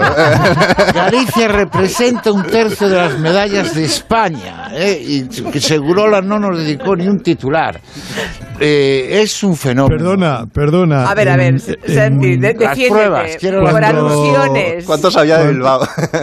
en- en do- cuando se celebró el, la, la de- cuando se organizó la designación de, de los Juegos Olímpicos de, de 2020, en Madrid se presentó a la, la- co- como sede, ¿no? Y Sí. perdió en Buenos Aires. Todos recordáis lo del café con leche, la Plaza Sí, Mayor y sí, todas estas sí, historias. bueno, allí hubo una campaña con jóvenes, jóvenes deportistas españoles que entonces tendrían 14, 15, 16 años, que se pensaban que en 2020 serían, pues quizá podrían eh, alcanzar alguna final o serían los representantes del deporte español. Y a mí me pidieron desde el Comité Olímpico, desde el Comité Olímpico Español y también desde los organizadores que eligiera a un atleta que a mí me parecía que pudiera tener alguna posibilidad de hacer algo en 2020. ¿Y quién escogiste? Ana Peleteiro. Hombre, Bueno, hombre, ah, hombre. Entonces, Antón, Ana Peleteiro, eh, de Muy bien. gallega, Habla- habla- hablamos, hablemos de, de Ana Peleteiro, que es, que es muy. Pero, pero antes, todo tiene una lógica. Más datos, decir, más datos. Que ma- más datos, sí. vamos a ver. Es lógico que los, los gallegos te- tengamos me- medallas, eh, bueno, ya digo tengamos, eh, fíjate, me considero de la selección en, en los deportes que tienen que ver con el mar.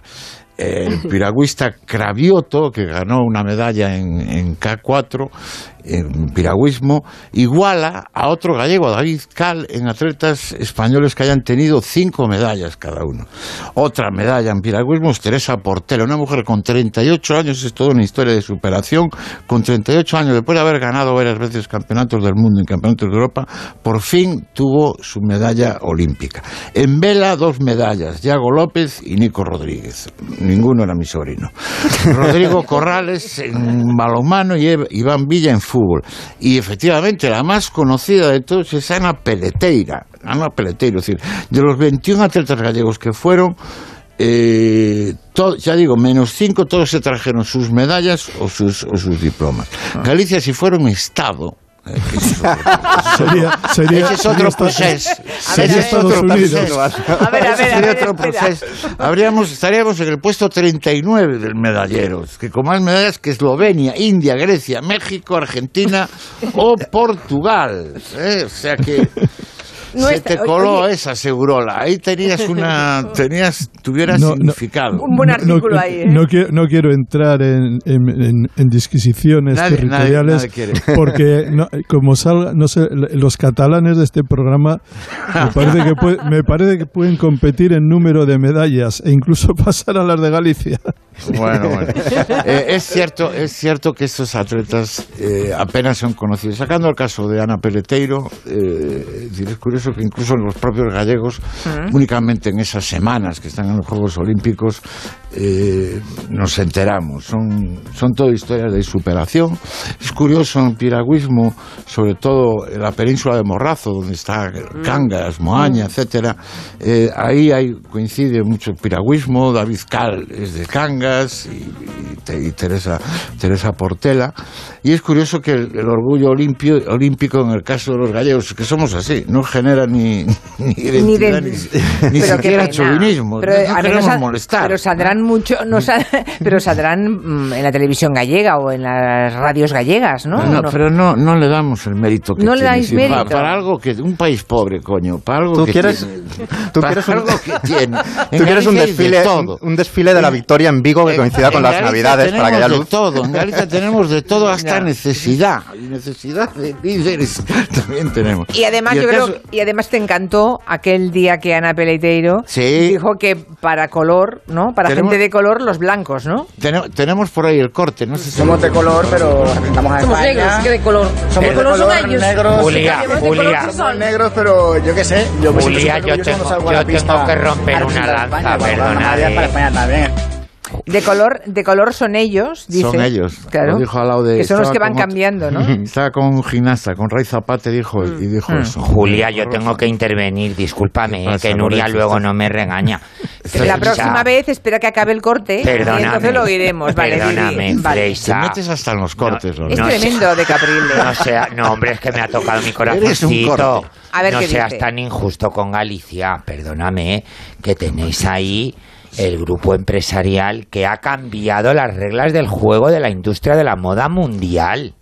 Sí, pero que no hacen nación, no hacen nación con esto. Yo, tam- yo es que estoy dando vueltas, me he quedado pegada a lo que ha dicho Antón, porque claro, las condiciones se darían, desde luego, porque además una participación en grupo en unos, en unos juegos en Japón, que también el pulpo les gusta, o sea, yo veo ahí como conexiones Ah, interesantes. bueno, luego, luego- luego está, luego está viendo que ya no, ya no ¿No? lo he seguido. Está viendo una representación paralímpica eh, También extraordinaria. Sí, sí. eh, eso es verdad. No, yo no lo estoy, no lo estoy siguiendo.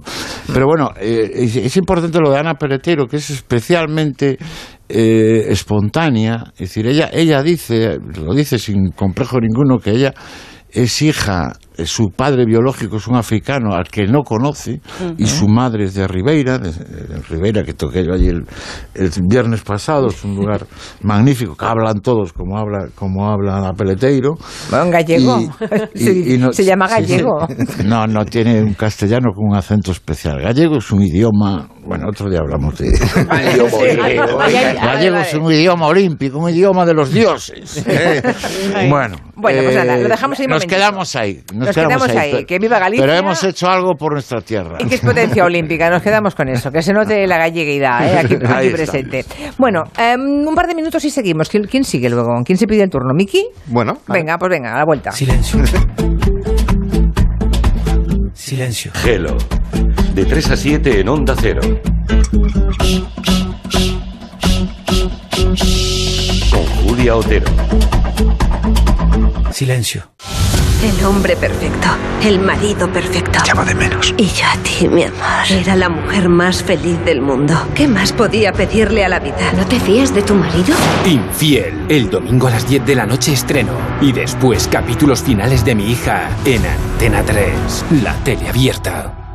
En verano, con el sol, el cloro, el aire acondicionado, los ojos se secan e irritan. Toma Devisión. Devisión contiene DHA que contribuye al mantenimiento de la visión. Devisión. Consulte a su farmacéutico dietista. La vida es como un libro y cada capítulo es una nueva oportunidad de empezar de cero y vivir algo que nunca hubieras imaginado. Sea cual sea tu próximo capítulo, lo importante es que lo hagas realidad. Porque dentro de una vida hay muchas vidas y en Cofidis llevamos 30 años ayudándote a vivirlas todas. Entra en cofidis.es y cuenta con nosotros. Ahora, con las ofertas de Hipercor y Supermercado El Corte Inglés, la vuelta a casa es mucho más fácil. Con un 50 o 70% de descuento en la segunda unidad, un 3x2 en una gran selección de productos y las mejores ofertas. Como el salmón noruego por medios o enteros a solo 8,99 euros el kilo. La vuelta a casa más fácil está en Hipercor y Supermercado El Corte Inglés. Precios válidos en Península y Baleares. ¿Desanimado porque se acabaron las vacaciones? Tranquilo, toma Ansiomet. Ansiomet con triptófano, lúpulo y vitaminas del grupo B contribuye al funcionamiento normal del sistema nervioso. Ansiomet, consulta a tu farmacéutico o dietista.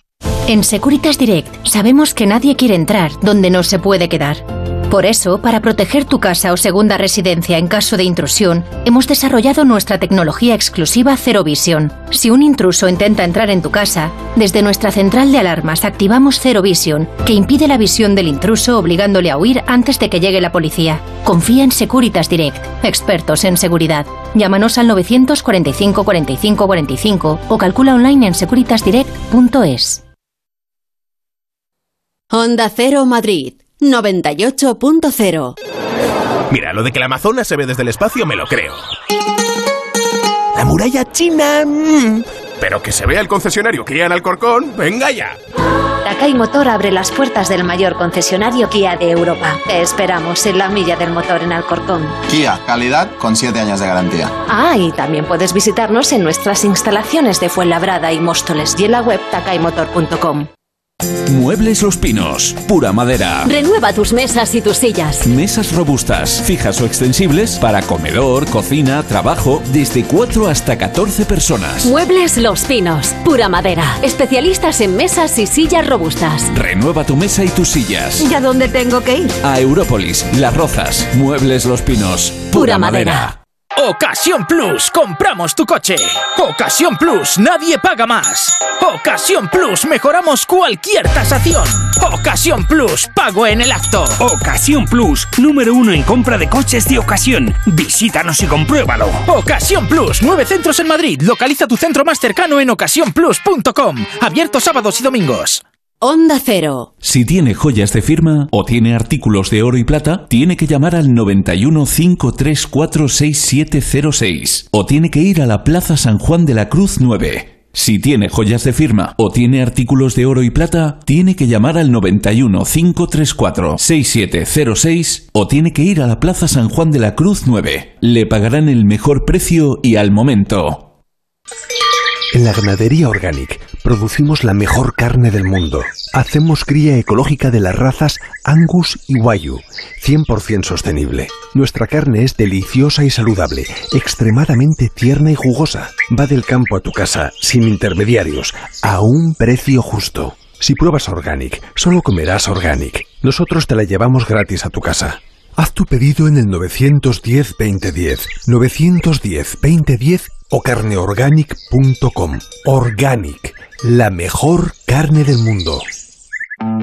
Cada tarde, a las 8, Juan Ramón Lucas repasa las noticias del día. Tiene la cuestión, desde luego, relevancia, por eso abrimos con ello, y un par de aristas fina, sutil, oscura una, tosca, boba y hasta patética otra. Lo que ha pasado y lo que sigue vivo a esta hora. Seguimos, mantenemos la línea abierta para cualquier novedad en torno a este accidente. que- Hay que centrar la atención en dos noticias de relevancia de última hora y que... La brújula, la actualidad con el tono cercano y dialogante de Juan Ramón Lucas. Además tengo intención hoy de compartir su opinión, su punto de vista, reflexión, propuesta o crítica. Cada tarde a las 8 y siempre que quieras, en la app y en la web. Te mereces esta radio. Onda Cero, tu radio.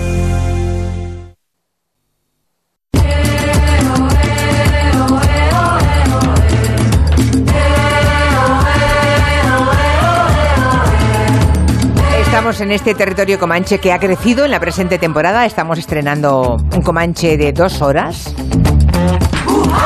En la que hemos empezado con Noelia Danez, Máximo Pradera, Nuria Torreblanca y Miki Otero, y en el que hemos seguido después del boletín de las seis con Lorenzo Caprile, Antón Reixa y Santi Segurola. ¿Me dejó alguien, no, A verdad? Noelia, ¿no? No, he empezado con ella. Ah. La primera que he mencionado, ¿no? Me he dejado Noelia. ¿te he mencionado Que o no? sí, me has dicho la Ah, primera. Noelia, que no tienes plan. Sí, sí, sí, la ha mencionado, sí, sí. La tengo tan presente. Somos muchos, por ¿eh? Dios. Sí, somos muchos, pero bueno, estamos bien organizados. Yo creo que lo que deberíamos hacer es, eh, antes del boletín de las seis, pues, incluso los oyentes Poliamor. podrían hacernos, no, una grabación.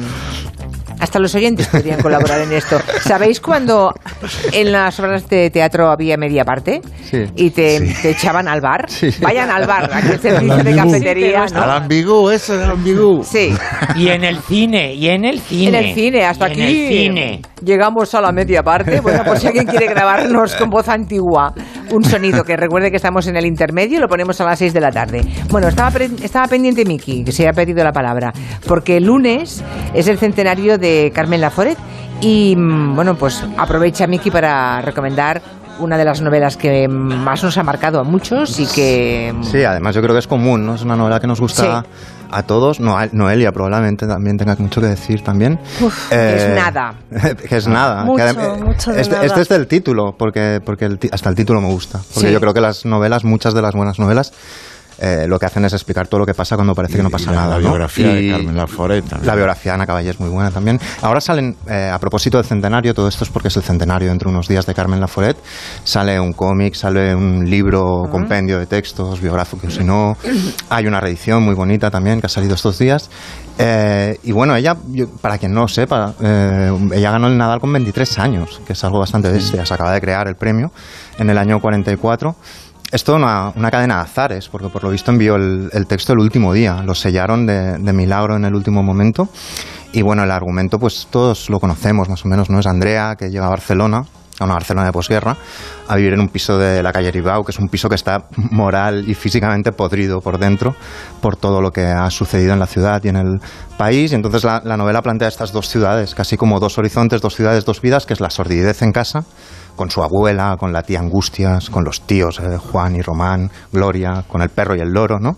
Y luego está el mundo de Ena, que es el mundo de la universidad, eh, que es totalmente con- contrario, lo, lo contrario, ¿no? Es la novedad, es lo bonito, es el posible cambio, ¿no? Es como la lejía y el jabón contra el perfume y los regalos. Hay una cosa que a mí me flipa de la novela, es cuando ella finalmente puede regalarle algo a Ena, ya no tiene ni un duro, y le regala un pañuelo de encaje y por fin se siente bien por primera vez desde que llega a la ciudad. Aunque luego tiene que, cuando gasta tanto, tiene como que comerse, eh, tiene que beberse hasta el agua de la verdura que se está cociendo, ¿no? Y la novela tiene un momento que es cuando se entrecruzan estos dos mundos, no explicaré más. Y es muy, es muy curioso que una novela que tuvo tanto éxito destrozara de esa manera la vida de la autora, ¿no? Eh, me, parece, me parece bastante increíble, eh, porque es un declive casi desde ese momento. Yo supongo que tiene que ver... Es que un éxito de esa proporción y de esa magnitud a los 23 años. Sí. En la Sí, España- y- siendo En una la mujer. España de la época también. Claro. Y, y- y sien- y siendo una mujer que, que, Claro, vamos, claro. el que tenía No, que ganar, el que tenía que ganar no le sentó nada, nada bien que ganara ella, ¿no? Pero ella Mm. acabó no escribiendo ni su nombre con el bolígrafo. Aparte de que tenía una enfermedad neurodegenerativa, le cogió una manía absoluta al hecho de escribir realmente. Y acabó, acabó aficionada al tarot, enganchada a las anfetaminas, a, un- a una especie de fármaco para, para adelgazar, el minilip, y no podía ni firmar con un bolígrafo, ni enarbolar un boli, ¿no? También es propio de la época, ¿eh? ese Mm. tipo de dependencias y de, y de esos perfiles. Sí, sí, sí. Lo de, lo del, claro, lo de Carmen es eh, el éxito sobrevenido en un mundo en el que, por un lado, se facilita que ella sea una escritora de éxito porque es una mujer joven y aunque sea la cruda posguerra, de pronto es interesante desde un punto de vista comercial para el mundo editorial de la época, que aunque pacato eh, entiende el mercado. Y por otro lado, eh, el- la sociedad no lanza ese mismo mensaje. La sociedad dice que tiene que casarse y ser madre, ¿no? Entonces, conciliar dos facetas a priori reconciliables para una mujer además tan sensible que, que lleva la contradicción consigo, porque ella tiene, yo creo que un tiene una sensibilidad existencial que también es propio de la época, ¿no? Es una existencialista como naif, no sé, es una mujer compleja, increíble y fascinante. Y, Y luego la amistad con Lili Álvarez, que era esta tenista, como que Mm. llegó a las finales de Wimbledon, etcétera, etcétera. La primera creo que vistió una falda pantalón. Gran icono, gran icono de la moda también, icono. ¿eh? Y que tuvieron una especie de amistad, que amistad o lo que fuera, canalizada a través de la oración. Una cosa muy... A mí, a mí me gustaría, para quien no la haya leído, explicar un poco, el, nada, muy brevemente el arranque eh, de la novela, ¿no? que es que ella llega a Barcelona, llega tarde, llega a deshora porque le, han costado, le ha costado comprar los billetes y cuando llega por la noche pues nadie la está esperando, ¿no? Y lo que piensa Andrea en ese momento es esto. Llegué a Barcelona de noche. El gran rumor de la gente, la sensación confusa de la ciudad, tenían para mí un gran encanto, ya que envolvían todas mis impresiones en la maravilla de haber llegado por fin a una ciudad grande, adorada en mis sueños por desconocida que es Barcelona, y donde ella en ese momento que se baja del tren no tiene miedo, todo, todo miedo es un, es un, misterio, una promesa para ella, ¿no? Y oye el rumor de la gente, los grandes edificios, coge un carruaje de caballos, que en, las en la posguerra volvió a haber muchos en Barcelona, pasó por Plaza Universidad, que dice que le parece precioso, que parece como que el edificio la salude, y llega a la calle arriba donde tendrá que subir, ¿no?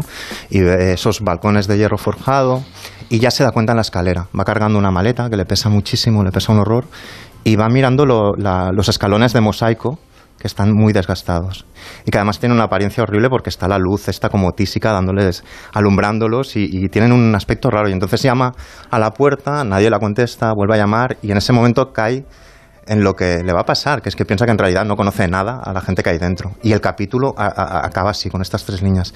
Se empezaron a apretar los latidos de mi corazón y oprimí de nuevo el timbre. Oí una voz temblona. Ya va, ya va. Unos pies arrastrándose y unas manos torpes descorriendo cerrojos. Luego me pareció toda una pesadilla.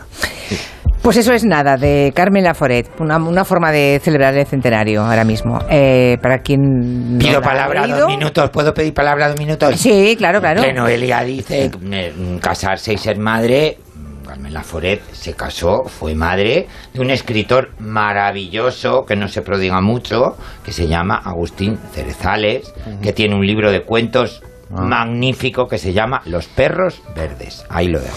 Bueno, es Agustín Cerezales Jr. Yo me quedo con todo lo que ha contado Miki. Eh, podría ser, yo conocí a Agustín Cerezales Sr. porque es el abuelo de uno de mis mejores amigos, que igual me está escuchando. Eh, le traté y, bueno, habló de Carmen y luego me he interesado mucho por Carmen, pero yo me he interesado mucho por todas las escritoras del medio siglo. Y se me ocurre que la próxima pareja puede ser Agustín Cerezales, un crítico de, de ABC, Carmen un crítico Laforet. literario, Carmen Laforet y luego por ahí Lili Álvarez. Por Lili, claro. Ah, pues sí, mira, si os gusta un... la vale. idea, sale, sale de un Comanche. Yo vale. otro. Pues venga, el próximo Comanche será... Lili Álvarez vestida impecablemente siempre ah. por Jean Patou. Ah. Ole. Por cierto, que si antes comentabas el, la exposición del Guggenheim, creo que en San Sebastián, sí. también Caprile hay una exposición, esta vez de Pedro Rodríguez. Sobre ¿no? Pedro Rodríguez, mucho más pequeña, mucho más humilde, pero no por ello igual de fascinante y de maravillosa, en el Centro Cultural eh, de Oquendo, del barrio de Oquendo. Eh, Pedro Rodríguez fue junto con Cristóbal Valenciaga el único gran maestro modista de, la Edad de Oro que tuvo abiertas tres casas en las tres grandes capitales de aquella época, eh, Madrid, Barcelona y San Sebastián. Y esta eh, pequeña pero gran exposición habla sobre esa casa de modas de Pedro Rodríguez en San Sebastián. De hecho, la exposición se titula así, Paseo de Francia número 2, que era donde estaba la casa de Pedro Rodríguez en San Sebastián. Y es muy bonita porque aparte de los vestidos, que siempre es precioso ver trajes de los maestros, hay muchos detalles del día a día de una casa de costura, pues los embalajes, las sombrereras, fotografías, un cenicero maravilloso felicitando pues el año 61 o el año 62, fotografías de todo el equipo, fotografías de su gran clientela que solían ser pues esas grandes grandes actrices que iban al, al Festival de San Sebastián. Pues hablo de una Ava Gardner de una Kim Novak que tenían la deferencia de vestirse de Pedro Rodríguez pues en la noche apoteósica de, de la entrega de premios. Con lo cual ya os digo es una exposición muy pequeña hecha con muy pocos medios por el, comisario que es propietario de la mayor parte de, de, toda, de todas esas piezas que es Pedro Usiaga que desde aquí un, un fuerte abrazo y si estáis por San Sebastián no dejéis de ir a verla porque es maravillosa. Segurola, también tienes que ir a esta, ¿no? Claro. Yo eh, hablaré después del programa con, con, Lorenzo para que me diga qué es lo que tengo que hacer en las próximas dos semanas. Vale, muy bien, muy bien, de acuerdo. Dice, nos dice un oyente que en Países Bajos, en los cines de la cadena Wolf, hay un parón siempre a mitad de la película. O sea, como aquí a las 6 de la tarde con el boletín, ¿no? Yo Que no- que en- dice que no avisan en- a nadie y encienden las luces. Ah, en Italia, En Italia duró, no sé si todavía sigue, Mm. pero cuando en España ya las películas iban de un tirón, en Italia paraban en el medio tiempo. Es como verdad. si fuera- como si fuera un partido de fútbol, pero hasta hace poco. ¿eh? Es cierto, doy fe, doy fe, eh, Santi, doy fe. ¿Y no recordáis una voz que decía en las medias partes, en el intermedio, invitaba a la gente a ir a tomar un, un Claro. refrigerio? Visite nuestro bar. Visite nuestro Había- bar. había, claro, había una sintonía así, ta, tarara, así, de, ese- de ese estilo, y visite nuestro bar. ¿Cómo, cómo se nota que iba- ¿Cómo se nota que ibais a cines buenos? Bueno, Bueno, si, encontra- si lo encontramos la semana que viene lo ponemos en la mitad de, de este Comanche. Ah, Segurola, creo que hay una serie, una serie que se llama Ted Lasso, que te ha gustado mucho y que quieres recomendar, ¿no? Pues sí, porque además es una sorpresa, una sorpresa por muchas razones. La primera es porque eh, se está emitiendo ahora la segunda temporada en Apple TV, pero en la primera temporada, sin que nadie lo, lo pensara, porque de manera imprevista, empezó a calar, eh, después de algunas críticas iniciales bastante despectivas, y eh, ha sido nominada a 20 premios Emmy. Nunca en la historia de la tele- nunca en la historia de la televisión una primera la primera temporada de una serie ha recibido tantas eh, nominaciones. Y mm, dos o tres cosas sobre Ted Lasso. Primero está interpretada por Jason Sudeikis, el, eh, el cómico al que le, hemos- le vimos muchos años en Saturday Night Live. eh, eh, aquella famosa pa- eh, película de los Miller, ¿os recordáis? Con eh, Jennifer Aniston y tal. Bueno, este es una historia interesante porque Jason Sudeikis se le ocurrió la idea, es también guionista, a partir de dos anuncios que él interpretó en 2013 para promocionar la liga inglesa en, en Estados Unidos, la Premier en Estados Unidos. Eh, años después deciden tirar de aquellos dos anuncios eh, para generar un personaje que es nada más y menos eh, nada más y nada menos que un entrenador de fútbol americano que no tiene ni idea de fútbol, de soccer, del fútbol inglés, pero que se equivocan y le contratan para dirigir a un equipo de la primera división inglesa. Es todo ciencia ficción, porque evidentemente es una película, un, perdón, una serie donde eh, los personajes son buenas personas, gente decente, eh, gente sin ninguna pretensión, gente relajada. Eh, todos No es un estamos thriller, eh, todos estamos bastante acostumbrados en los últimos años a ver series muy dramáticas, muy tensas. ¿Alguien la ha visto aquí, además Yo de no, Santi? No. visto. ¿Antón Yo sí. No, estaba, estaba pendiente de. Yo no. Ya, no, vale, vale. Noelia, Nadie la ha pues, visto. Bueno, Noelia. Pues es una, No es una, se- es serie optimista, de- diría casi blanca, en el, en el sentido de que todo el mundo es bueno, pero todo el mundo no es tonto. Y mm, el, el entrenador no sabe lo que es el fuera de juego, los ayudantes pues son bastante incompetentes, la, presidente de, la presidenta del Richmond, que así se llama el club, eh, pues quiere que su equipo descienda porque se ha divorciado de su marido y el marido es el propietario, pero todo está una razón de peso, Bueno, claro. es una, una gran venganza. una gran venganza, pero todo es eh, todo es amable, todo es cívico, todo mm, obliga a pensar que la gente eh, puede establecer relaciones eh, sociales normales eh, y yo creo que y es, es divertida Vale. sin esas pretensiones que, que vemos tanto ah, últimamente en las en las en las series que mm, donde todo es eh, Déjame que ponga un cortecito. excesivo. Vale, que tengo un corte de Ted Lasso. A ver. El fútbol nos sorprende desde el otro lado del Atlántico. El club Richmond ha anunciado a su nuevo entrenador, Ted Lasso. Es usted un estadounidense que ahora entrena a un equipo de fútbol a pesar de saber poco o más bien nada sobre dicho deporte. Sé que el club de fútbol Richmond lo dará todo, ganen o pierdan. O empaten. Cierto. Que hay empates. ¡No sabes lo que haces! ¡No sabes lo que haces!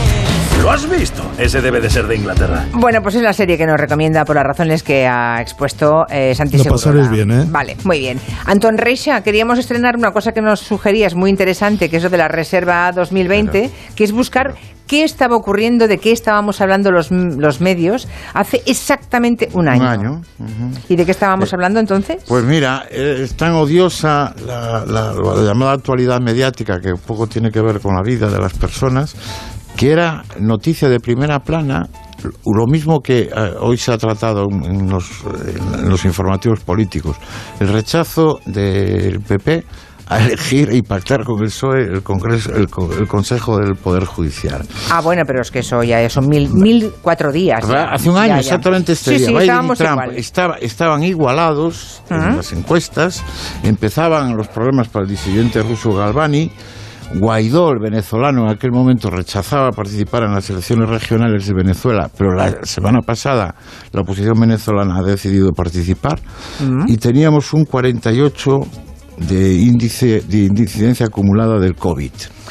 Pero Y se no había hablaba mucho- vacuna, pero no había vacuna, no, claro. no había vacuna, la vacuna es del 7 de noviembre cuando se hace público. Y había una cosa que hiciste una entrevista muy curiosa a la ministra de Sanidad esta semana, que hablaba, habla- o tú le, le sacaste a ella la necesidad de que, de que la vacuna tenga una extensión mundial. Bueno, pues en aquel momento se hablaba, sin mayor alarma, pero formaba parte de la oposición, de la, perdón, de la, de la información, se hablaba de los índices de mortalidad por COVID en Perú y en África. Efectivamente, como no se vacune todo el planeta, seguirá Mm. habiendo COVID.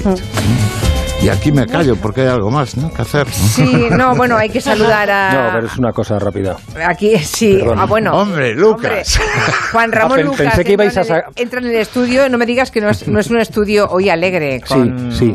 con gente, ¿eh? Pero es que me con encanta, personas humanas. me encanta ver a gente aquí. Yo lo comentaba el otro día en, en La Brújula también, por fin hacer radio con personas a las que miras a los ojos, Mm. que sientes su pálpito, que hasta eres capaz de comunicarte con la vibración de la cercanía. Bueno, a mí me has tocado, a mí me has tocado. Sí, porque yo soy muy tocón, yo soy La muy cercanía eh, personal y que has venido con la manita tiqui, riqui, Pues a mí no me ha tocado, ¿eh? Sí, a mí no me ha Bueno, tocado. porque, porque Perdona, conmigo bañador, Caprile. tiene una Perdona. relación muy afectuosa Claro, claro, que- claro, por pues otras razones no que ya nada. desvelaremos algún Oye, día. pero no te, to- te he tocado. Bueno, eso Pero son... poco. Poco, poco. Oye, ahora voy a, Poco. voy a pronunciar una Menos frase. que Lorenzo. Lorenzo, Voy a pronunciar Lorenzo, la frase no te preocupes. si que fuera- iré por allí para tocarte un poco. Digo que voy a pronunciar una frase como si fuera Pablo Casado, eh, que, que se la digo a Lucas. Abandona toda esperanza Ah, de vale. hablar, de decir nada en el No. final del Comanche No, de los me- viernes. Ya, ya, ya, ya, pe- sí, ya me imagino. Pero ya me ha dicho. An- Antón ya me ha dicho. ¿De qué vamos a hablar? Pues de lo mismo que hace un año. Es cierto. ahí De lo mismo que hace un año. Claro. Pues estaba también el rey emérito.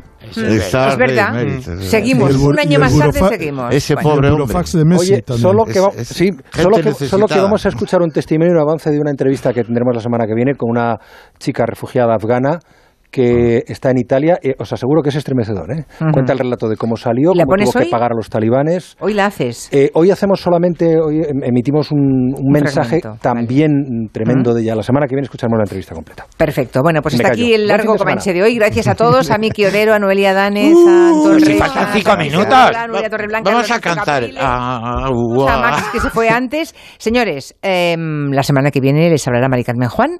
Yo me voy a lo mío y espero volver, no lo duden. En cuanto pueda, estaré aquí. Gracias a todos por el cariño y hasta la próxima. Buenas tardes y buen fin de semana.